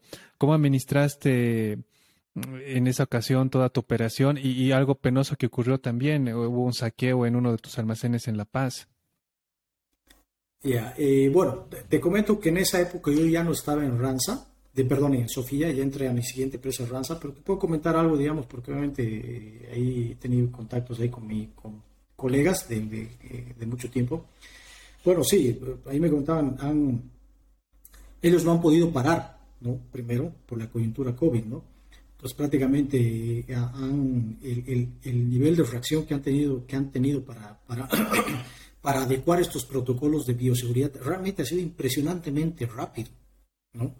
Desde, desde la implementación de todo lo que son los barbijos, todo el tema de los eh, eh, aspersores de los fumigadores en las puertas y demás. Entonces, ahí me comentaban que han, que han generado turnos de trabajo, y, pero que, que bajaron eh, Sofía tiene un plan de continuidad de negocios que prácticamente eh, ya, lo, ya lo vinieron trabajando eh, unos dos años antes, si no me equivoco, de la pandemia, o si no es más. Entonces, yo creo que eso parte mucho de esa visión que han tenido el, comité ejecutivo, que son muy capos, la verdad, para ya tener un protocolo de acción ante ese tipo de cosas, ¿no? que es el plan de continuidad de negocios. ¿no? Y dentro del plan, bueno, no sé si, no recuerdo si estaba mapeada una pandemia como tal, pero había situaciones relativamente cercanas que, han logrado que, esta empresa pueda reaccionar de manera muy rápida. Entonces, el, grado de, rapidez con la que han, actuado es impresionante, viejo. Y es lo que tú dices, ¿no? Eh, eh, ahí ellos les frenó más que todo las restricciones de poder hacer ese transporte terrestre, porque prácticamente todo paró, ¿no? Entonces, eh, empezaron a hacer todo lo que son los envíos aéreos, por ejemplo. ¿no? Es más, en mi, cuando yo estaba, yo fui en equipo, por supuesto. Eh, conmigo fue la primera, la primera experiencia que tuvimos en Sofía en hacer envíos aéreos a esa magnitud. No me acuerdo qué bloqueo era, que fue de varios, de varios tiempos, de, o sea, de varios días, varias semanas en realidad, eh, donde hemos tenido que hacer envíos vía aérea. Entonces, eso ha sido una experiencia súper, súper interesante porque ni la, línea, ni la línea aérea había transportado tanta mercadería en esas condiciones, ¿no? Entonces teníamos que hacer un embolsado así. Los palets eran como una, un empaque de regalo perfecto, digamos, así para que no chorree ni, una gotita de, de, agua con sangre, ¿no? Porque eso podía dañar el avión. Entonces, ha una experiencia bien interesante. Ya después de eso, en las siguientes situaciones, que a mí me pasó unas dos veces y y ahí me comentaban mis colegas que, bueno, han tenido que activar nuevamente este protocolo de envíos de avión, pero ya había una curva interesante, ¿no? Entonces ya teníamos, ellos ya tenían clarísimo cuántas bolsas necesitaban, cuánto scotch, qué tenían que hacer, ya tenían el contacto de proveedor, ya tenían costos, ya tenían un presupuesto, eh, ya sabían con quién hablar, todo, ya sabían eh, eh, la frecuencia con la que salía el, el avión, cuánto tiempo tenían que volver, eh, cómo iban a volver las canastillas vacías o, si iban a ir quedando en regionales, ¿me entiendes? Entonces ya tenían un protocolo bien, bien estructurado para lograr Obviamente los envíos en avión no, no lograban eh, cumplir la demanda de las, de las regionales, por supuesto, ¿no? porque realmente el, el consumo acá en, bueno, en La Paz en realidad es, y en el Alto es, es impresionante, ¿no? Entonces, eh, y era por eso lo que, lo que tú decías, ¿no? De que el, el, el pollo fresco estaba más caro que, que, un pollo procesado, ¿no? Pues y había clientes, por ejemplo, como ese caso, ¿no? Que no podían, ellos no podían fallarle, así que sí o sí tenía que estar el pedido de ese cliente en particular, por ejemplo, ¿no? Que era un canal, que era un cliente VIP, digamos, ¿no? Entonces, eh, eh, pero sí, o sea, ha sido, mí me contaba que la capacidad de reacción, sobre todo, y adaptabilidad que han tenido, ha sido muy rápida eh, y lo que tú decías, efectivamente, este, eh, hubo una situación en el centro de distribución de, del Alto que a mí me dio mucha pena en particular porque ese, ese centro prácticamente ha sido como un hijo mío. Yo, yo, yo participé desde la gestión de la compra del terreno. Wow. Todo lo que es el... todo eso construido de cero. O sea, como usuario, digamos, he sido partícipe, de pleno del comité del, del proyecto, ¿no? Desde, y además o sea, te hablo desde compra del terreno, todo el proceso de buscar el terreno, comprarlo, bueno, obviamente con, la aprobación de los, dueños, no, todo, eh, y las áreas involucradas, y desde la parte del diseño y desarrollo del CD, desde cero, ¿no? Entonces, desde planos, cómo va a ser, y obviamente ya de la experiencia del primer CD que ha sido Santa Cruz, y agarrar, digamos, la curva de aprendizaje y qué podíamos mejorar en, en este nuevo CD, ¿no? Entonces ahí hemos metido papel y lápiz, oye, no cambiemos esto, pongamos esto, hagamos esto, eh, eh, cambiemos la altura, cambiemos esto, ¿me entiendes? O sea, eh, ya ha sido una experiencia bien bonita porque ha sido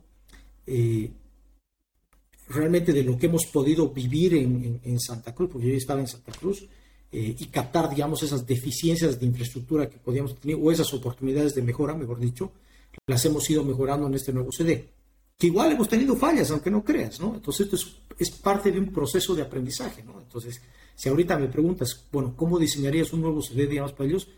Te cambiaría un montón de cosas, porque ya, ya, ya tengo mucha más experiencia y obviamente la visión que tengo y es mucho más, eh, eh, eh, mucho más amplia, digamos. Pero sí, sí, tuvieron esa situación igual de, de, de pero en, en menos de un mes creo que han podido reactivar la operación. Entonces, son muy capos. la verdad que, es, que es, que es eh, la capacidad de reacción y digamos la, visión estratégica que tiene, que tiene ese negocio, esa empresa es, es, muy buena, ¿no? Y además que, que, está, está, está plagado de, profesionales de, de, muy alto nivel, te cuento, ¿no? Donde yo aprendí muchísimo, ¿no? En la parte, y eso obviamente ha permitido que suba la vara en, en, en un montón de aspectos, desde tener una visión comercial, pero con, con cómo comunicarse con el área operativa, la parte de administrar inventarios, la persona que, veía eh, puntualmente esto en la, jefatura, que era se trabajaba directamente conmigo, una persona de mucha experiencia en el tema. Eh, mi jefe igual, una persona que me permitió abrir, hacer mis locuras y, probar de todo, y eso la verdad que, era, una, persona que me, apoyaba mucho. Eh, y en general, ¿no? realmente me quedaría corto, vivo diciéndote que las, las em, las, eh, la calidad y nivel de perfiles que había en esa empresa y que hay en esa empresa que realmente hacen lo que hoy en día es esa empresa. Entonces, eh, sí, o sea, es, ha sido una experiencia muy bonita, te cuento. Que en esta empresa tuve la oportunidad de, implementar, de, ser partícipe y, uno de los líderes del proyecto de implementación del WMS, que esa es una experiencia. Y justo quería entrar a ese punto. life changer. Porque, a ver, Mm, no hay muchas empresas que crean en la tecnología aún en Bolivia. Muchos creen que, que, las, que las grandes industrias están, están con una tecnología muy respaldada, sin embargo, cuando te entras a, la operación todavía falta mucho. Y más aún cuando conversas con profesionales que están en el área y tú has tenido eh, la grata experiencia de, conversar, no hay muchas empresas aquí en Bolivia que te mm, que se animen a implementar este WMS.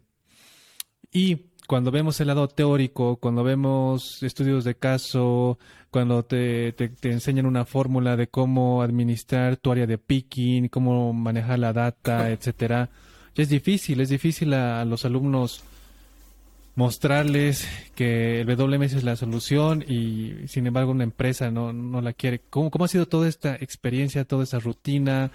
Eh, y, y ahí también la siguiente pregunta que, que cuadra bastante en esto es el cambio o, cómo ir con, eh, ubicas ese mindset que tienen las personas que ya han hecho las cosas de por cinco años, por diez años de una manera y le dices, bueno, ahora se va a hacer de diferente cosa y tienes mucha retención a, los nuevos cambios, te ponen peros de todo y más aún hay la complejidad tuya de tener un sindicato, un sindicato que a veces, como tú decías, mm, apoya cosas que, que no corresponden. ¿Cómo, ¿Cómo has vivido toda esta experiencia del WMS terminando ya de hablar en Sofía?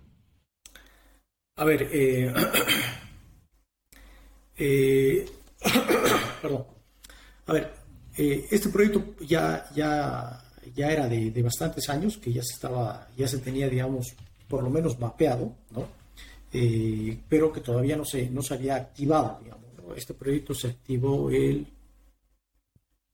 2016, eh, si no me equivoco, ¿ya? Entonces, es correcto lo que tú dices, Ángel. A ver, en ese entonces, yo creo que ahora hay muchas más empresas ya que están con, un WMS implementado, ¿ya? Pero en ese entonces, eh, eh, además de, Sofía, yo te puedo, me animaría a decir que eran unas, las empresas eran contadas las que tenían un WMS implementado. Y sobre todo, tal vez un WMS correctamente implementado, ¿no?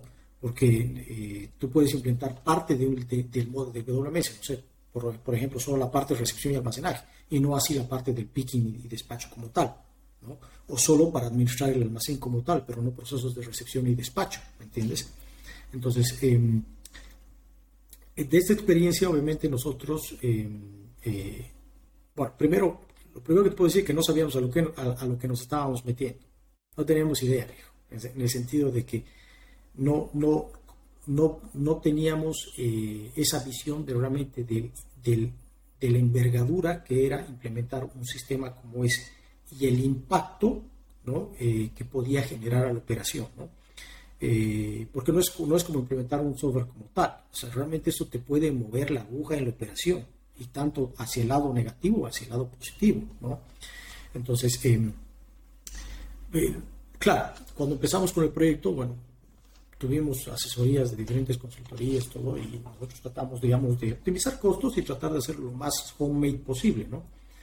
Entonces, eso, también ha sido un tema ahí que nos ha jugado de cierta manera en contra porque, bueno, ha retrasado el proyecto en cierta medida, y, pero también que ha tenido su lado positivo porque hemos tenido que aprender desde cero cómo desarrollar el WMS. Sobre todo, tú, tú, partes primero de, desarrollar el modelo operativo, lo que tú dices, ¿no? O sea, eh, fuera toda la independientemente todavía de la herramienta tecnológica como tal, tú tienes que tener claro cuál va a ser el modelo operativo que quieres seguir en tu operación.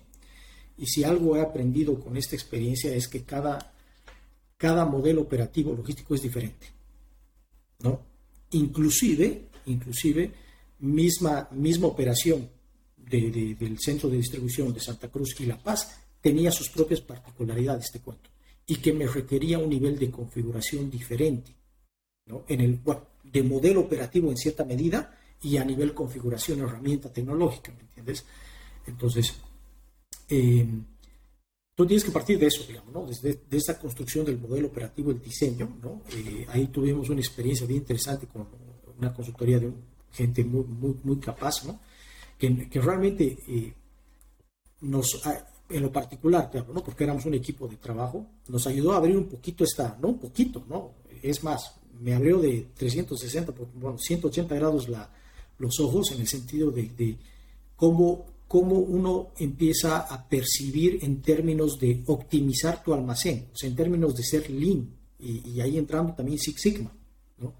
Entonces, eh, cuando estos consultores empezaron a, a, desarrollar y lo hacían con nosotros en mesas de trabajo, ¿no? o sea, ahí me daba cuenta realmente, oye, esta gente, cuánta cuánta experiencia tiene implementando esto, porque te dabas cuenta cómo lograban percibir detalles que a mis ojos no eran percibibles.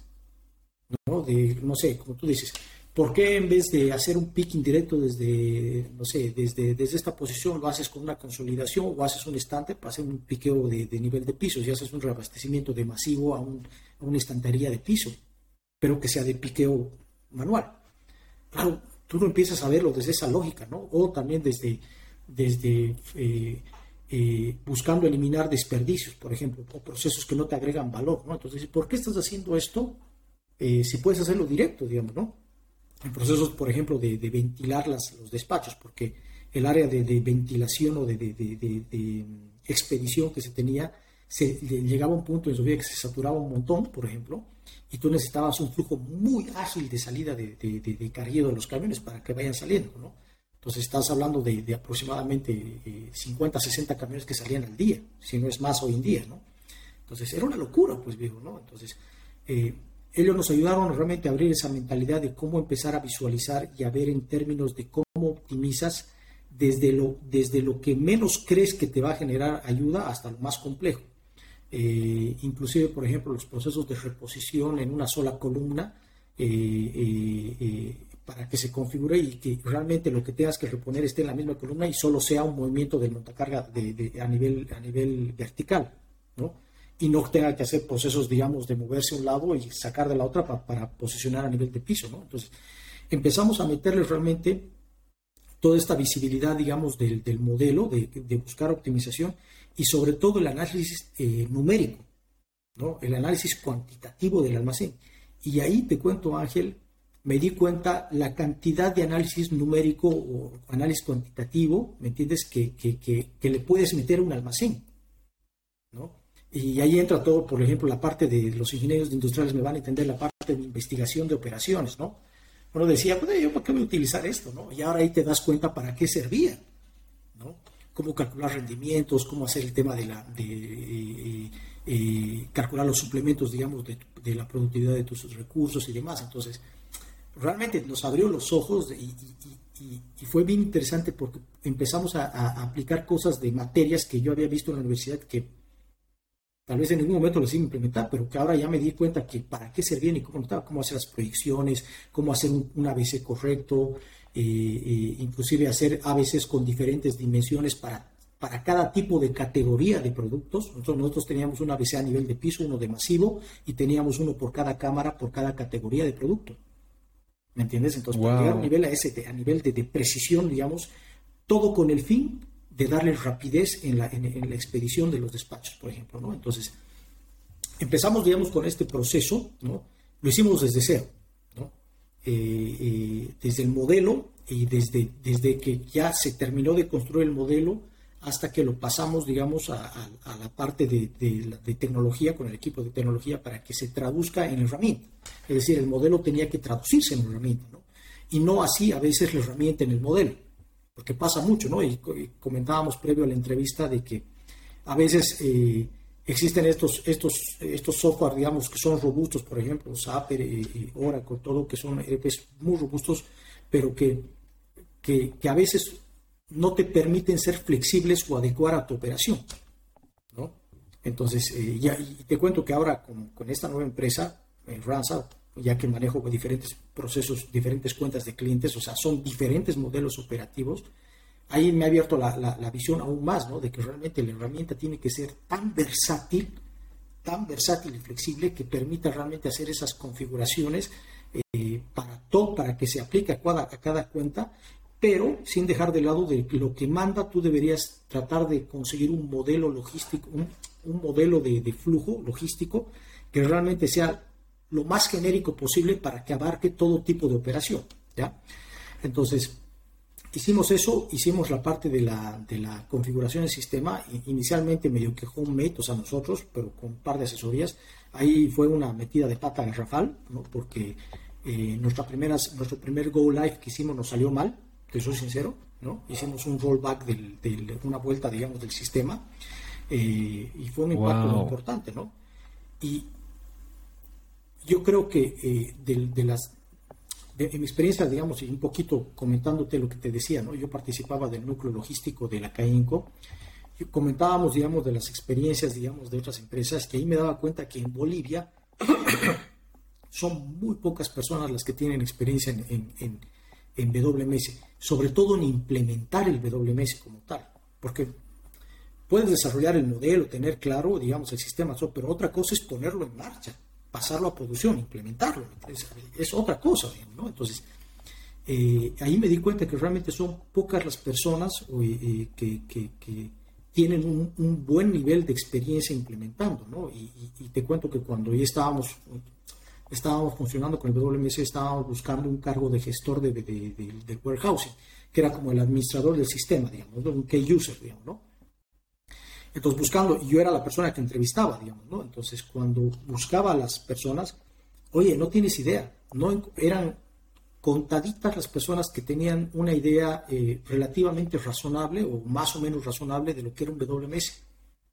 Pero alguien, digamos, que haya tenido una, una experiencia como la nuestra, o sea, como con la que tuvimos, además de, yo me animo a decir que, eh, una situación de esa donde te ha salido mal es la mejor curva de aprendizaje que vas a tener.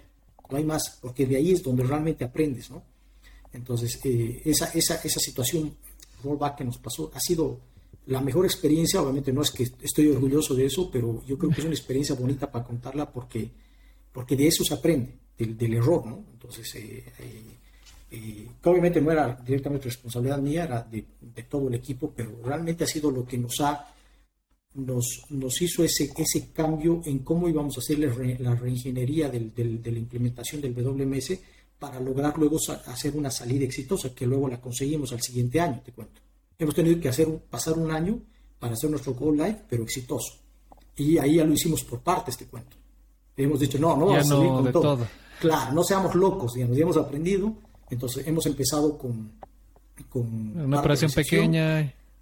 Claro, la, la, parte etapas, digamos, ¿no? Parte de recepción, luego hemos empezado a la parte de almacenamiento por cámaras, es decir, por cada... O sea, pero, ahí perdón que te o sea, te refieres a... No, lo has hecho por partes a nivel operación, es decir, has hecho recesión, pero de todo nacional. No es que has ido primero a implementar a un centro de distribución de Oruro que mueve relativamente bajo, sino lo has hecho por operación, no, no, recepción a nivel nacional. Eh, no, no, no. Ah, en un CD. En, un solo CD. No, no, ni loco, viejo. Ni loco. Ya, ya, ya era, era eh, solo en Santa Cruz. Hicimos solo del, del CD de Santa Cruz y, y, etapas del flujo, ¿no? para darte contexto, ¿no? un, flujo estándar de cualquier proceso logístico de un CD es recepción, inspección, todo lo que es la parte de, ingreso al sistema, put away, almacenamiento, picking, despacho, de manera general. ¿no? Esos son los pasos que sigue cualquier CD, ¿no? Y cada uno con su particularidad. ¿no? Entonces, lo que hicimos nosotros cuando empezamos la primera, queríamos, le, metimos de todo, o sea, al 100%, es como que el módulo funcionando al 100%. Y así ha sido, ha sido un desastre. Esa vez me acuerdo que hemos eh, casi no hemos dormido unos, unos, en unos 3, 4 días, hemos debido dormir por día unas 2, 3 horas el equipo, pero literal, porque obviamente estábamos con, la, operación estaba comprobada y nosotros teníamos que parar ahí, yo llegaba a mi casa, ni dormía bien, porque realmente era tanto, tanta la preocupación realmente que dormitaba un poco y volvía a la operación todo el equipo hemos estado así, ¿no? Así una locura, ¿no? Entonces, eh, eh, eh, hasta que decidimos hacer, digamos, el rollback, no, no, no, no, no vamos a, no, va, no va a funcionar, hagamos el rollback y bueno, hacemos la evaluación, todo y, y, demás, ¿no? Entonces, sí, o sea, te, cuento que fue, fue una experiencia bastante, bastante estresante, pero bastante eh, enriquecedora en tema de, curva de aprendizaje. ¿no? Y lo que te decía, ¿no? Para, del tema de los perfiles, eh, sí, realmente en ese entonces no, no encontrábamos perfiles.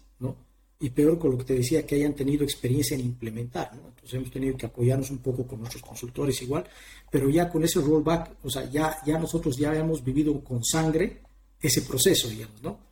las que ya la teníamos súper clara qué es lo que teníamos que hacer, digamos, ¿no? Entonces hemos, hemos armado nuevamente el equipo de trabajo y hemos hecho las correcciones, hemos hecho checklists, o sea, es una metodología, digamos, bien interesante la que hemos desarrollado. Y te cuento que al año logramos salir con éxito, empezamos con la parte de recepción, luego con, con, con la parte de inventario por cámaras, ¿no? Y ahí hemos ido, hemos ido empezando con la cámara congelado y luego la refrigerado y así sucesivamente, ¿no?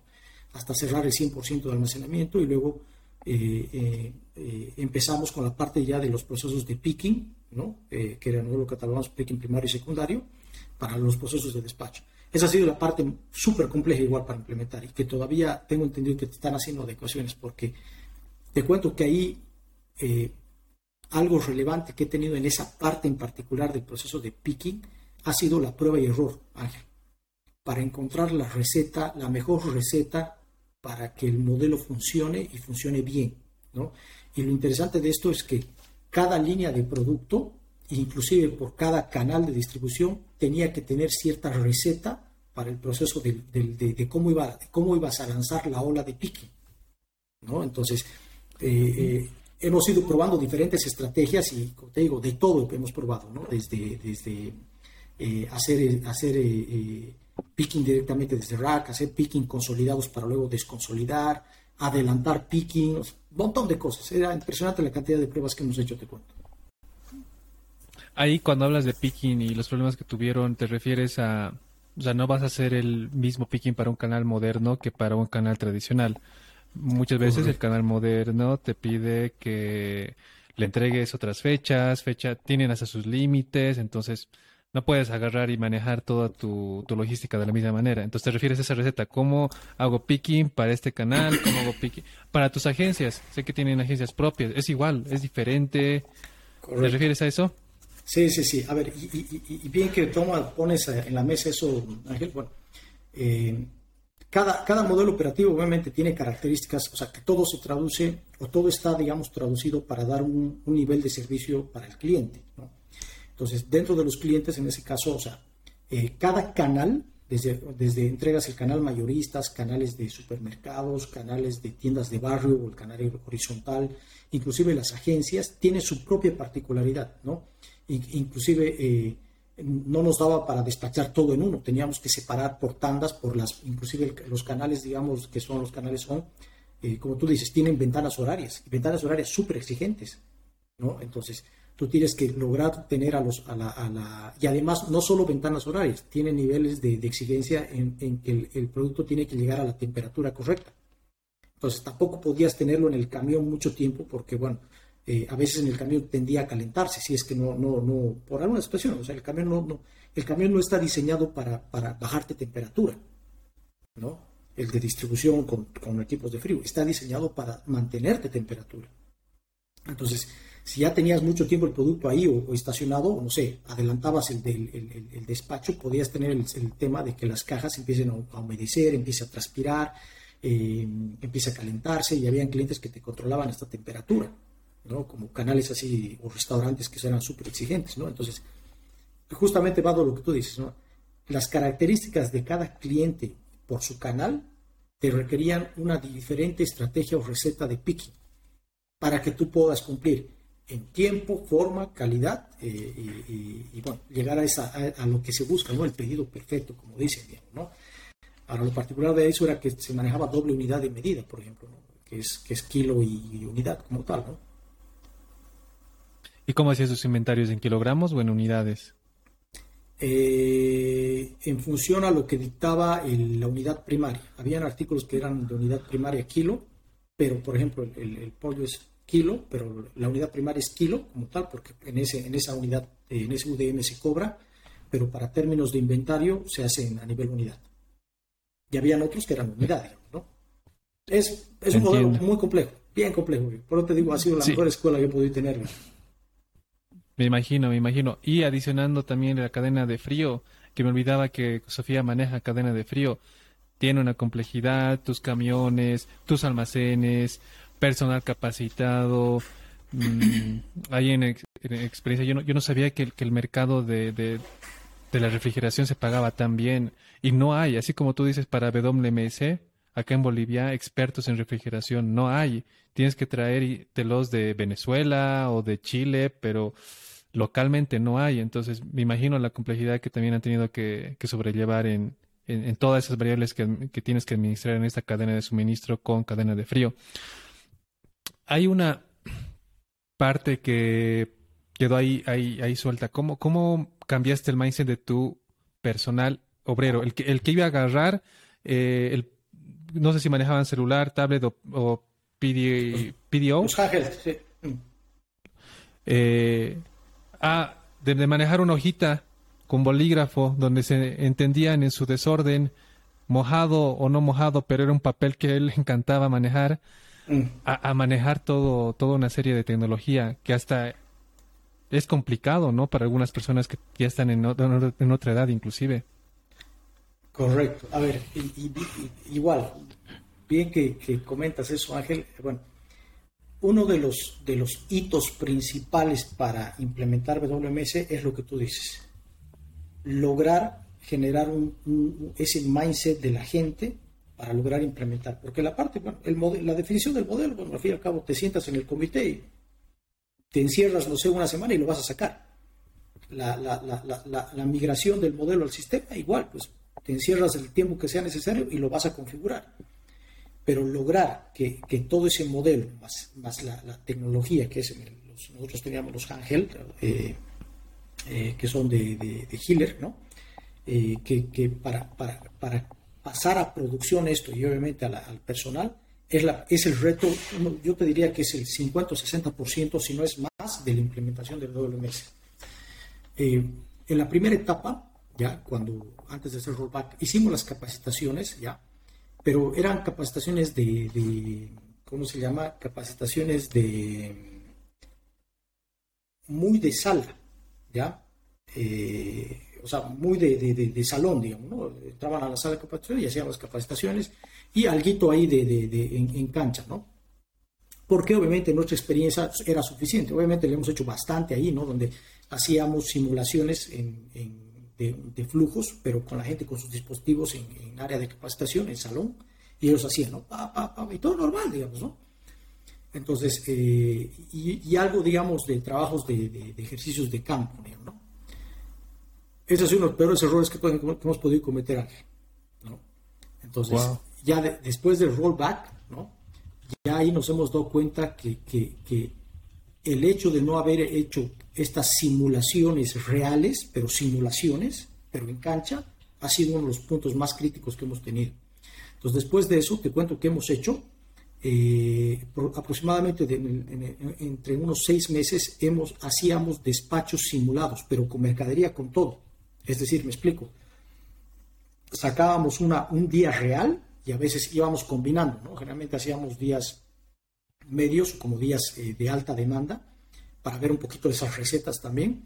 Entonces, eh, y, y, lanzábamos sola, normal, o sea, hacía la gente, la gente agarraba, terminábamos la jornada de, la venta como tal, o sea, se limpiaba el almacén todo, y en ese momento iniciábamos una, una simulación de despacho. Entonces hacíamos todo como si fuera real, pero era simulado. Sacábamos mercadería, preparábamos, todo con dispositivos, simplemente que no se despachaba. Obviamente era un trabajo de negros porque terminando la simulación tenías que guardar toda esa mercadería. Pero bueno, era el costo-beneficio de, sacar. Eso ha sido lo mejor que podíamos haber hecho, Ángel. Porque gracias a eso, eh, además que la gente ha, podido, ha podido eh, realmente palpar in situ el, el, WMS y ver el beneficio y obviamente volverse experto. Llegó un punto que habían chicos así operativos que lo estaban manejando mejor que nosotros el dispositivo inclusive que ya dañineando, ya habían descubierto otros, otros menús que podían hacer otras cosas. ¿De dónde has pillado eso? No, es que entró este menú y he pillado esto y he visto que puede hacerlo así. ¿No? Entonces, llegaba, a ese punto, pero ha sido gracias a esas simulaciones y nosotros participábamos del 100%, hacíamos de una a dos por semana, te cuento, ¿no? Y además de eso, otro punto importante era de, que a, nosotros mismos, dentro del modelo teórico que lo teníamos pintado en papel y en la cabeza, en cancha nos hemos dado cuenta de los ajustes que necesitaba el modelo. ¿no? Porque en las simulaciones yo me daba cuenta, digamos, ah, oye, ¿cómo tienen que acomodar, digamos, las, las, las, eh, eh, el picking primario para que se desconsolide, pero cómo debería ser la secuencia, digamos, ¿no? Para que sea fluido. Porque a veces llegaban, digamos, de lo que sacaban de cámara al área de desconsolidación y lo, metían por todo lado. Entonces, ahí hemos ido haciendo ajustes en el modelo y en el sistema, te cuento para generar eficiencias, ¿no? Entonces, la verdad que a nosotros nos ha aperturado mucho la mente para empezar a hacer esos ajustes y, obviamente con el entrenamiento que ya teníamos en, términos de cómo logramos optimizar más el, modelo, ¿no? Y había otra cosa también que, tú mencionabas respecto a la, gente, ¿no? Eh, ahí me di cuenta que había tenido recursos que tenía una o dos personas que no sabían leer. Wow. Y, te das cuenta, o sea, son cosas que no percibes en ese tipo de cosas. De, de, de, Entonces, claro, habíamos tenido esos dos casos de, de, esos dos personas que no sabían leer. Entonces, de alguna manera nosotros hemos logrado identificar, gracias a esas simulaciones, esos dos situaciones, esas dos situaciones, y bueno, hemos hecho un, mecanismo de un entrenamiento especial, digamos, para ellos, para que eh, eh, sepan identificar el menú, la, la, ruta del menú y sepan qué hacer, digamos. Y, te cuento que, que, que, o sea, cualquiera diría, ah, los han retirado. No, ellos han seguido trabajando ahí. Y, y es más, el, había una persona que no sabía leer y era una persona de edad, que era uno de mis mejores recursos porque, bueno, se manejaba con el dispositivo, pese que no sabía leer, y además de eso era una persona que movía a la gente. Entonces era una persona que valía la pena mantenerlo, digamos, ¿no? Había gente... El pequeño líder del grupo. Claro, no, había varios en realidad, ¿no? Pero era, era, era bien, bien interesante ver cómo una persona que no sabía leer, pero que, oye, se estaba, se batallaba con el dispositivo, con tecnología, ¿no? Y habían casos, por ejemplo, de que gente que no, eh, que no veía bien. Y claro, obviamente no percibes eso, digamos, en una, operación, ¿no? Entonces, a veces con los, con los ocupacionales que uno hace, digamos, sí les hacen, pero normal, digamos, ¿no? Pero a veces ya cuando tienes que, que lecturar cosas así estás en frío, la vista a veces se cansa o están, eh, no sé, en, áreas de los racks que no tienen muy buena iluminación, por ejemplo, a nivel de piso y cuando está muy tapado, alguna vez has de percibir, son áreas que están eh, oscuras, digamos, ¿no? relativamente oscuras que tienes que ver lote, digamos, ¿no? Entonces, o tienes que validar.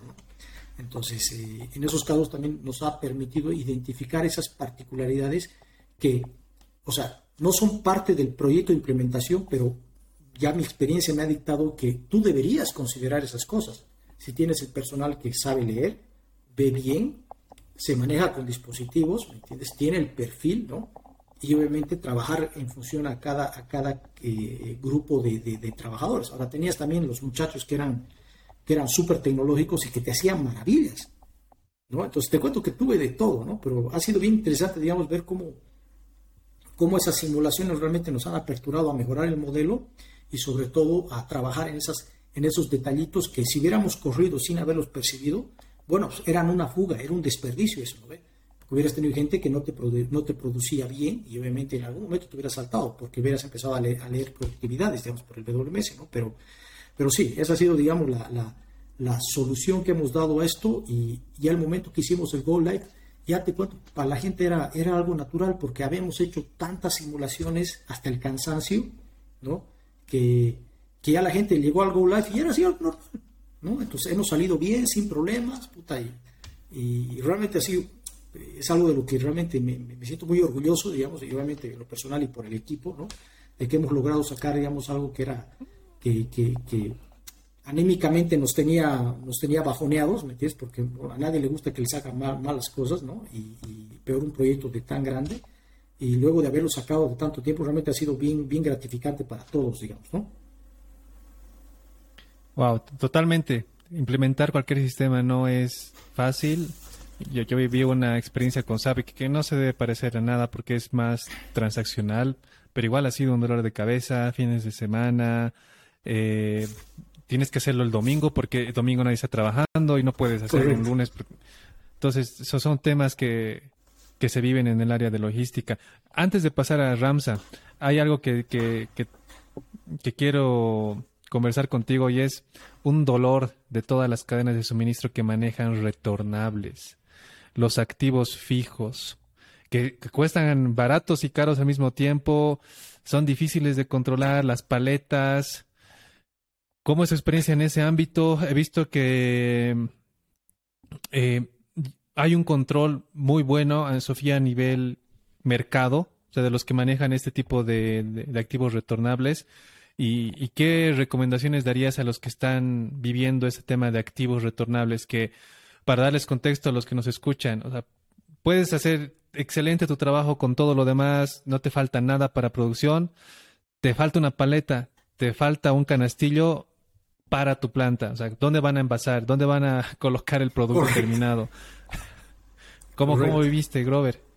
A ver, em, coincido, coincido, plenamente contigo, Ángel. Eh, en algún momento ahí tuvimos un, un temita ahí de los pallets que que, o sea, como tú dices, casi nos paraba la operación, viejo. O sea, ya, ya después de eso, con a regañadientes y con, con, luego me reclamaron, pero bueno, yo sé que, que, he comprado un excedente de pallets y de ahí nunca más faltó los pallets. Obviamente yo sé que es costo, pero, pero bueno, o sea, el dolor que te genera eso es, es impresionante, ¿no? Porque al fin y al cabo, nuevamente, ¿cuál es el core? No es, no es optimizar pallets, es que los productos se despachen y se vendan. ¿Me entiendes? Ese es el objetivo de lo que estás buscando ahí. No es optimizar los pallets, ¿no? Entonces, un poquito valga de la mano de la relación de la, de lo que te decía en minería, digamos, ¿no? Entonces, eh, por eso es bien importante entender el objetivo de lo que estás haciendo, o sea, ¿para qué estás ahí? ¿Y para qué está tu área? ¿no? Y en función de eso, o sea, que se comunicándose con el objetivo, tú hagas en consecuencia todos tus procesos, costos y demás, ¿no? Pero bueno, em, sí, el tema de los activos retornables es, eh, Sofía, obviamente por el volumen que maneja era, era, era algo bien complejo, ¿no? Además que era un mercado negro, viejo, por el tema de que tú sabes que Cualquiera que ha ido al mercado ve la que vende CDs o vende panes, tiene una canastilla de Sofía, vieja. Entonces, sí, sí, o sea, eh, dentro de los, de la, del, del, proyecto de implementación del Lean Sigma, porque bueno, Sofía igual nos entrenó, inició el entrenamiento del Lean Sigma ahí, igual es un proyectazo, una iniciativa muy interesante de, parte de, la, de, la, de, la, gerencia de división de operaciones, lo que me pareció locura. Eh, entonces agarraron y eh, eh, metimos un proyecto justamente de eso, cómo hacemos para bajar las pérdidas de los retornables. ¿no? Bueno, de manera general, eh, ahí se han visto, si me preguntas, yo te recomendaría tratar de manejar envases one way. ¿no? Cuando me, refiero a los envases one way es de, de, una sola ruta, es decir, los... Caja de cartón. correcto, caja master. Pero, pero ahí entra también el tema de costo, ¿no? porque es me animaría a decir que es medio que es regla, pero una canastilla plástica que va, viene y vuelve te va a salir siempre más barata que, una caja de cartón, digamos. A no ser que realmente tengas un proveedor o una caja que te funcione en términos de resistencia y te dé el, packing que necesitas y que te, dé la funcionalidad que necesitas a, un costo igual o menor. Pero, mm, claro, porque nosotros hacíamos la comparativa, oye, a ver, ¿cuánto pierdes? Versus eh, cuántas compras, versus eh, la cantidad de estructura de los recursos que tú necesitas para administrar este, este control de activos retornables, versus comprar la caja, la caja de cartón. Entonces, eh, mi primera recomendación sería eso, analicen, traten de analizar opciones de one way en la medida que se pueda. Y hay, y hay mecanismos también que, que pueden ser creativos en, en, las, en, las, cadenas de suministro. Por ejemplo, nosotros en algún momento, eh, yo propuse un proyecto de eh, dotar a nuestros clientes de, de, tachos de plástico, ¿no? porque muchos clientes, ¿qué hacen? ¿no? Eh, agarraban y, lo, ellos lo vaciaban en sus propias bandejas o tachos, digamos. ¿no? Entonces, y, y, y para evitar el préstamo de la canastilla como tal pues también se, hicieron ese tipo de propuestas, decir, oye, ¿por qué no más bien invertimos en los tachos? Porque los tachos por lo menos les va a durar, no sé, par de meses y nosotros al momento que lleguemos les vaciamos el producto en su, en su tacho. ¿no? Y obviamente dándoles las capacitaciones necesarias para que saniticen el tacho, hagan el proceso de limpieza correcto y bla, bla, bla. ¿no? Entonces, eh, inclusive ese nivel de, de, de, propuestas llegamos con este proyecto del Lean Sigma para realmente, o sea, ¿Qué busca el Sigma? Es que realmente sacas, salgas del, del estándar, ¿no? O sea, buscar cosas locas, digamos, ¿no? A ver qué, qué, qué, idea loca y probemos. Al fin y al cabo es prueba y error esto, ¿no? Entonces, sí, pero es, es, es, em, es bien costoso en el sentido, digamos, de que si son canastillas eh, que son funcionales para la gente, es muy probable que te, que te quieran perder. Otra opción ha sido esa también. Eh, la de esa canastilla, si te das cuenta, es, es una canastilla muy funcional para cualquier rubro entonces lo, lo hacía atractivo para, para, quien sea, digamos, ¿no? hasta para una silla. correcto, hasta para silla. Entonces decíamos, oye, ¿y por qué no, por qué no vemos la manera de eliminar esa, esa, esa, esa, ese, ese hito atractivo que tiene la Castilla? Es decir, que ya no hacerlas funcionales. Entonces, inclusive hemos evaluado hacer medias canastillas para, ¿me entiendes? Quitarle un poquito lo atractivo de que, oye, esto me, me, sirve a mí para mi pan, para mis verduras, para lo que sea, para mi asiento, mi mesa, lo que sea, y, eso, ¿no? Inclusive llegamos a pensar ese tipo de alternativas, ¿no? Entonces, se han ido pensando un montón de estrategias, te cuento, ¿no? Desde, desde mejorar controles, filtros, eh, Hemos evaluado también opciones, por ejemplo, de ponerlos, eh, manejarlas con, con RFID, poner los tags a cada canastilla y trabajarlo con RFID. Hemos hecho un par de pruebas, inclusive poniendo antenas en las docas para que saliendo ya te contabilice cuántas salen y cuántas entran, digamos, ¿no? Pero obviamente en ese, en ese entonces era muy costoso, ¿no? El RFID, ¿no? sobre todo el tema de los tags, ¿no? porque ahora casi todos los dispositivos te, permiten dar esa, esa, esa escalabilidad a, a, hacer con radiofrecuencia, ¿no? Pero los tags para, para, poner en las canastillas, eso nos salía un montón de plata. Entonces, yo creo que con el avance tecnológico ya esos costos de adquirir esos tags se han vuelto mucho más baratos. Hoy en día, digamos, yo no, no, no te, o sea, te, soy sincero, no estoy, no estoy probando de eso y tampoco estoy actualizado, digamos, en precios, pero eh, son tecnologías que uno puede utilizar para ver la manera de hacer ese control, ¿no? Entonces, hay mecanismos, ¿no? aquí la, lo que puedo decirles o recomendarles, salgan de la, salgan de la caja, busquen cosas locas, prueben ideas, eh, prueba y error y, van a encontrar seguramente alguna receta que les va a funcionar. Excelente. Y ahora entramos al punto de Ramsa, un mundo donde manejas muchas logísticas.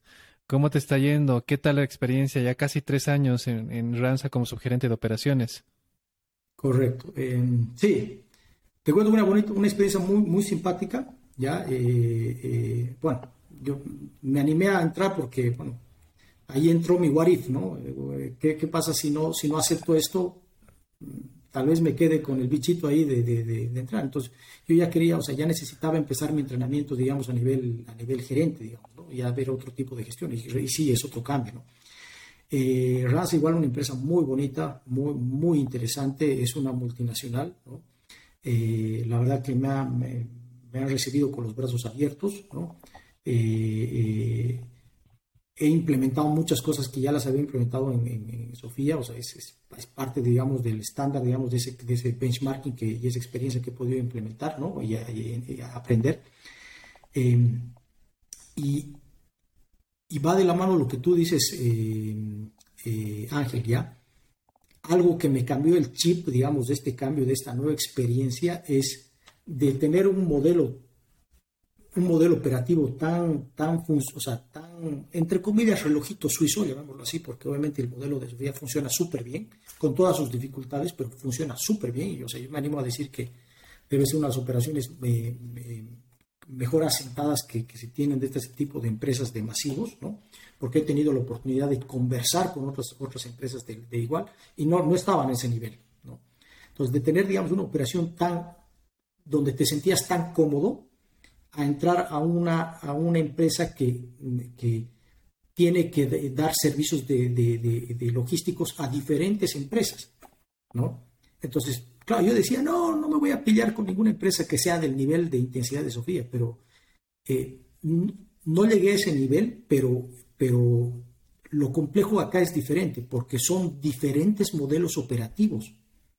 Entonces, eh, ahí ya me abrió los ojos de que realmente, o sea, el modelo operativo de Sofía no necesariamente es el, es el mejor. Yo tenía que ver la manera de ir adecuando diferentes operaciones y adaptándonos a, estándares de clientes, porque muchos de estos clientes te exigen que, que, que, que te, te a sus estándares. ¿Me entiendes? Entonces, tú tenías que desarrollar procesos o adecuar tus procedimientos instructivos, la parte de procedimental, a sus estándares de cliente y adecuar a necesidades de cliente. Y eso es te cuento que este rubro de, ser un 3PL es bien custom made, ¿no? Eh, o sea, es a medida, ¿no? Entonces, obviamente tratando de generar, de, que nosotros con nuestro expertise tratemos de darlas, eh, recomendar al cliente las mejores prácticas, digamos, ¿no? De decirle, oye, me estás pidiendo esto, pero no te recomiendo esto porque es costoso.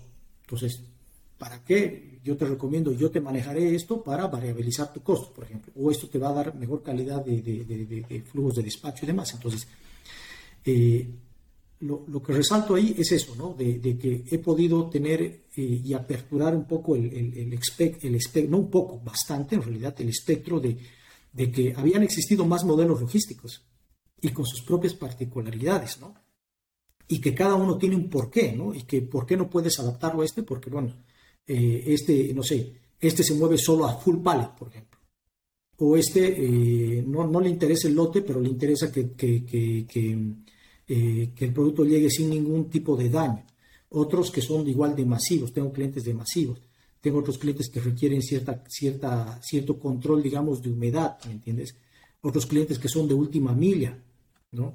Entonces, realmente he podido tener diferentes situaciones de, de, de, de, categorías de clientes que, nos han, que me han, me, han, obligado a ampliar ese espectro y conocimiento sobre todo y buscar obviamente herramientas que permitan eh, adecuarnos de la mejor manera pero sin, sin, sin, generar mayor costo, digamos. ¿no?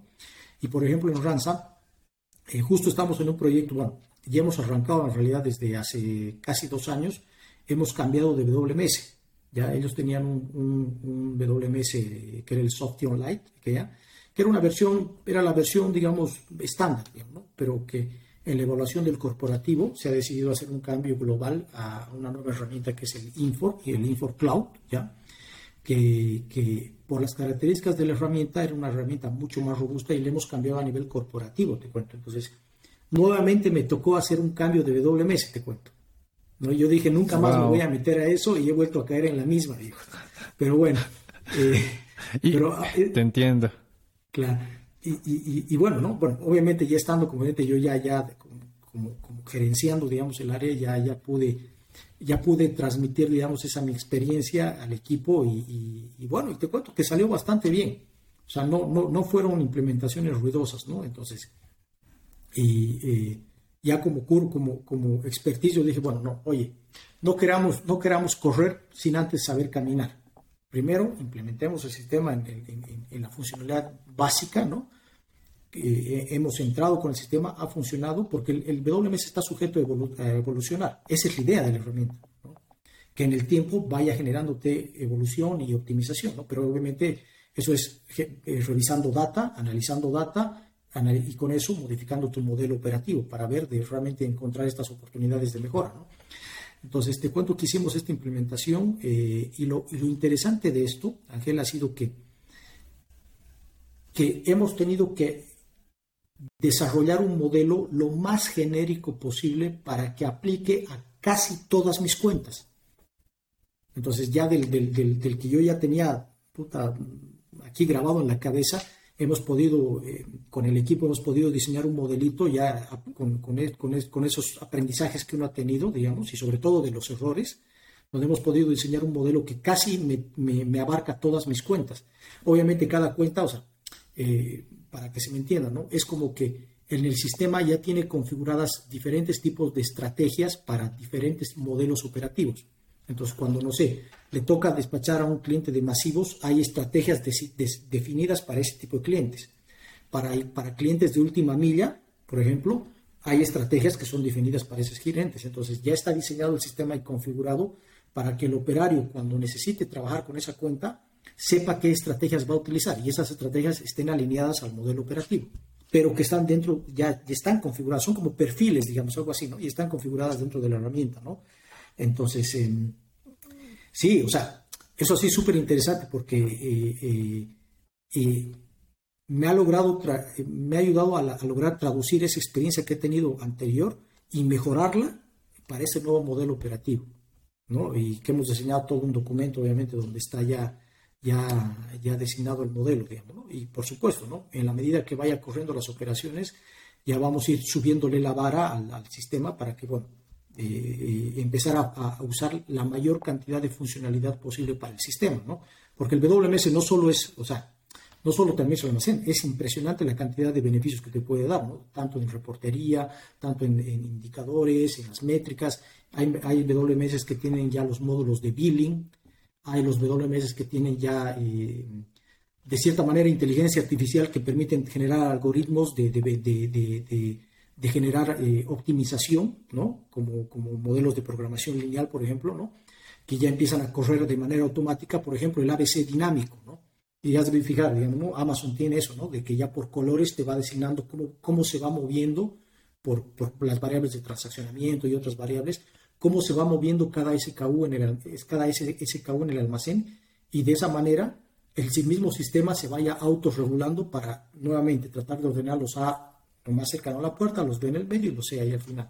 Igual a nivel de masivo y piso, por ejemplo. ¿no? Entonces, sí es súper interesante, ¿no? Entonces, estamos en esa etapa, digamos, ¿no? De, de, de, seguir desarrollando y, y, todavía estamos en la etapa de, eh, o continuamos en la etapa de, seguir haciendo el, rollback a, a, ¿cómo se llama? A las diferentes cuentas, digamos, ¿no? Todavía no hemos cerrado eso, pero ya tenemos una, dos, por lo menos unas siete cuentas implementadas con WMS.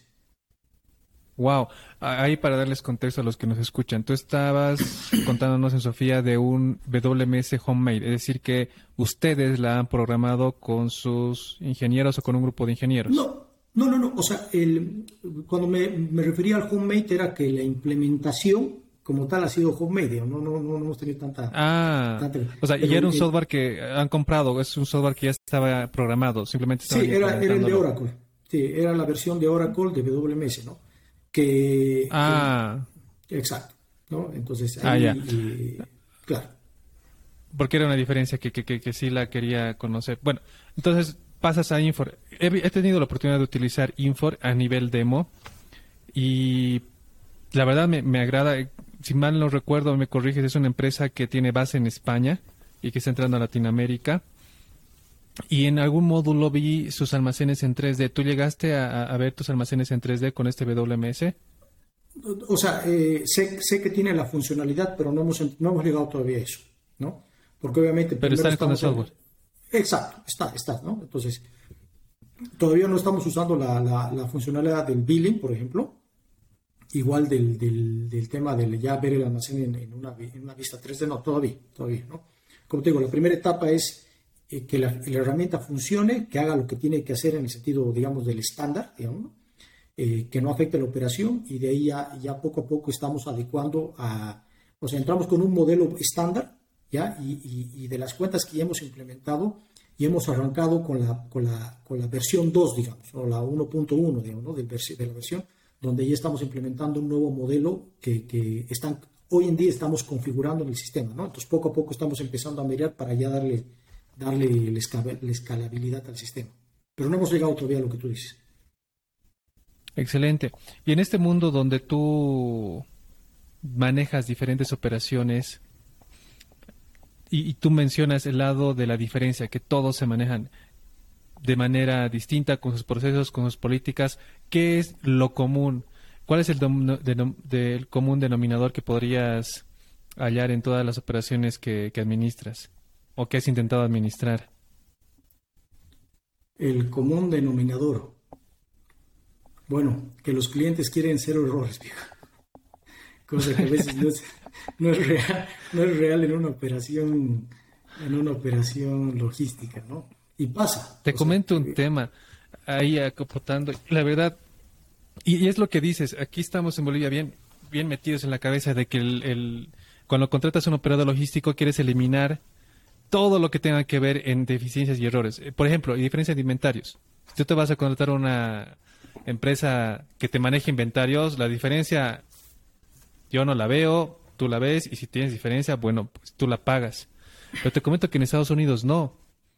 Los que te dan servicio te dicen, no me hago cargo de la diferencia de inventarios, hasta aquí llego y, y está en un está, está, funciona ese negocio, o sea, no es que uno te dice eso, todos en el mercado responden eso. Entonces, ¿cómo tú administras esa diferencia de un mercado donde realmente te quieren cobrar hasta, hasta de lo que imprimes mal la hoja? Correcto. No, es tal cual lo que tú dices, eh, Ángel. Bueno, em, bueno, es, un tema, algo, algo también que, ha sido muy interesante acá en, de esta nueva experiencia, y que, la verdad, igual, todo el equipo muy, muy, muy profesional, de muy buen perfil, igual mi jefe me deja hacer locuras, es, todavía sigo con la buena racha de que mis jefes me dejan hacer cosas, ¿no? Eh, algo importante que, que, he podido desarrollar muchísimo es el tema de la capacidad de negociación, ¿no? o sea, el, negociar, ¿no? volverse un buen negociador. ¿no? Eh, me animo a decir que, que, sí tenía buen, buen nivel de negociación, pero yo creo que esto me ha subido la vara, porque es impresionante. O sea, yo que soy logístico operativo, a veces negociar con un logístico operativo viejo es, es la muerte. ¿no? Entonces, se, vienen, se vienen esos temas de que realmente tú tienes que argumentarle muy bien, decirle, oye, como el ejemplo que tú decías, ¿no? no me pidas 100% de accuracy de inventario, porque eso no es real. Hasta, hasta, hasta una máquina tiene, eh, hasta el, fabricante de, una, de, un equipo de medición, por ejemplo, un, eh, una balanza de precisión, el fabricante en su manual te dice un grado de error, sí o no. El mismo fabricante te dice. Entonces es lo mismo, trabajamos con gente, trabajamos, es un proceso operativo, entonces no hay eso, digamos. No, pero el operador, lo que tú dices, ¿no? Pero bueno, eh, es, es, parte de este proceso de negociación y obviamente, eh, lógico, ¿no? El cliente eh, quiere, si busca terciarizar eso y por, la, por el chip que tenemos hoy en día es, es lo que tú dices, ¿no? Tratar de que, oye, no, el operador tiene que ser perfecto, digamos, ¿no? Entonces ahí entramos, digamos, en esas etapas de negociación con otros clientes de que, de que en donde llegamos a ese punto de equilibrio y obviamente hay, hay, esos puntos donde tienes que aflojar como también la ganas, ¿no? Así que es negociación, viejo. ¿no? Pero sí, es, es, es, es, algo que con lo que lidiamos todo, todo el tiempo. Es bien interesante, digamos, ¿no? Porque a veces hay que, eh, eh, esa, esa prueba y error, a ver, el cliente se prueba, nosotros probamos para ver a ver quién, quién afloja más, digamos, ¿no? Pero bueno, generalmente siempre llegamos a un, a un punto, a un punto medio, digamos, ¿no? O amigable. ¿Cuál ha sido la negociación más dura que has tenido en, en, estos años en, en Ramsa? Uy, viejo. Bueno, no te puedo decir que con qué cliente. No, no, no, no, no, el cliente, pero, pero el contexto de la negociación. Oye, he tenido más de una, en realidad. Porque eh, en este cargo en particular, eh, como yo, o sea, como soy la parte técnica operativa, digamos, o sea, y, soy de, entrada soy partícipe de los procesos de negociación, ¿no? Eh, conjuntamente el equipo de negocios, ¿no? Entonces, eh, en muchas ocasiones me toca ya, ya, ya convencer al, cliente de que, oye, lo que te estamos ofreciendo es lo que realmente necesitas y no te estoy tumbando. Te, estoy ofreciendo algo que, que, que, es real, esto es, mi, esto es mi, con una estructura de costos, todo, ¿no? Porque todo dice, ¿no? ¿Por qué tan caro? Rebajame, digamos, ¿no? Entonces... Ah, em, correcto. la clásica. Entonces, eh, sí, te cuento que la más larga, he tenido una negociación que ha durado casi seis meses, viejo. Entre cuatro, cuatro a seis meses más o menos, entre las diferentes mesas de trabajo.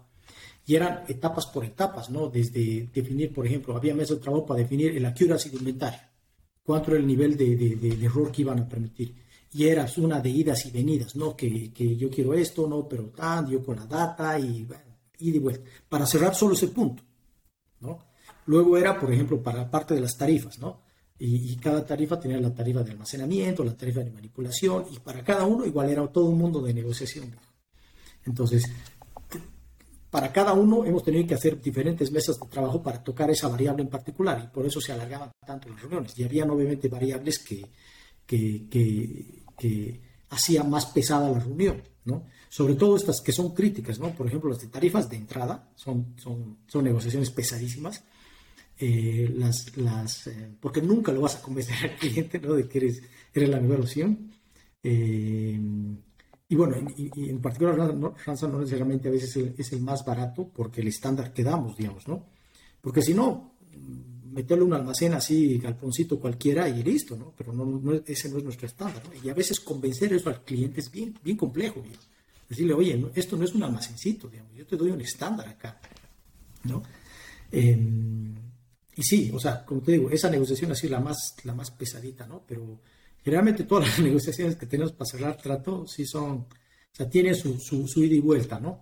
Y que, que, que bueno, nuevamente, es la capacidad que, que, que tenemos, que, hemos logrado desarrollar, digamos, en tema de argumentación, parte técnica y sobre todo ese speech para lograr, digamos, de llegar al, al mejor acuerdo posible, digamos, ¿no?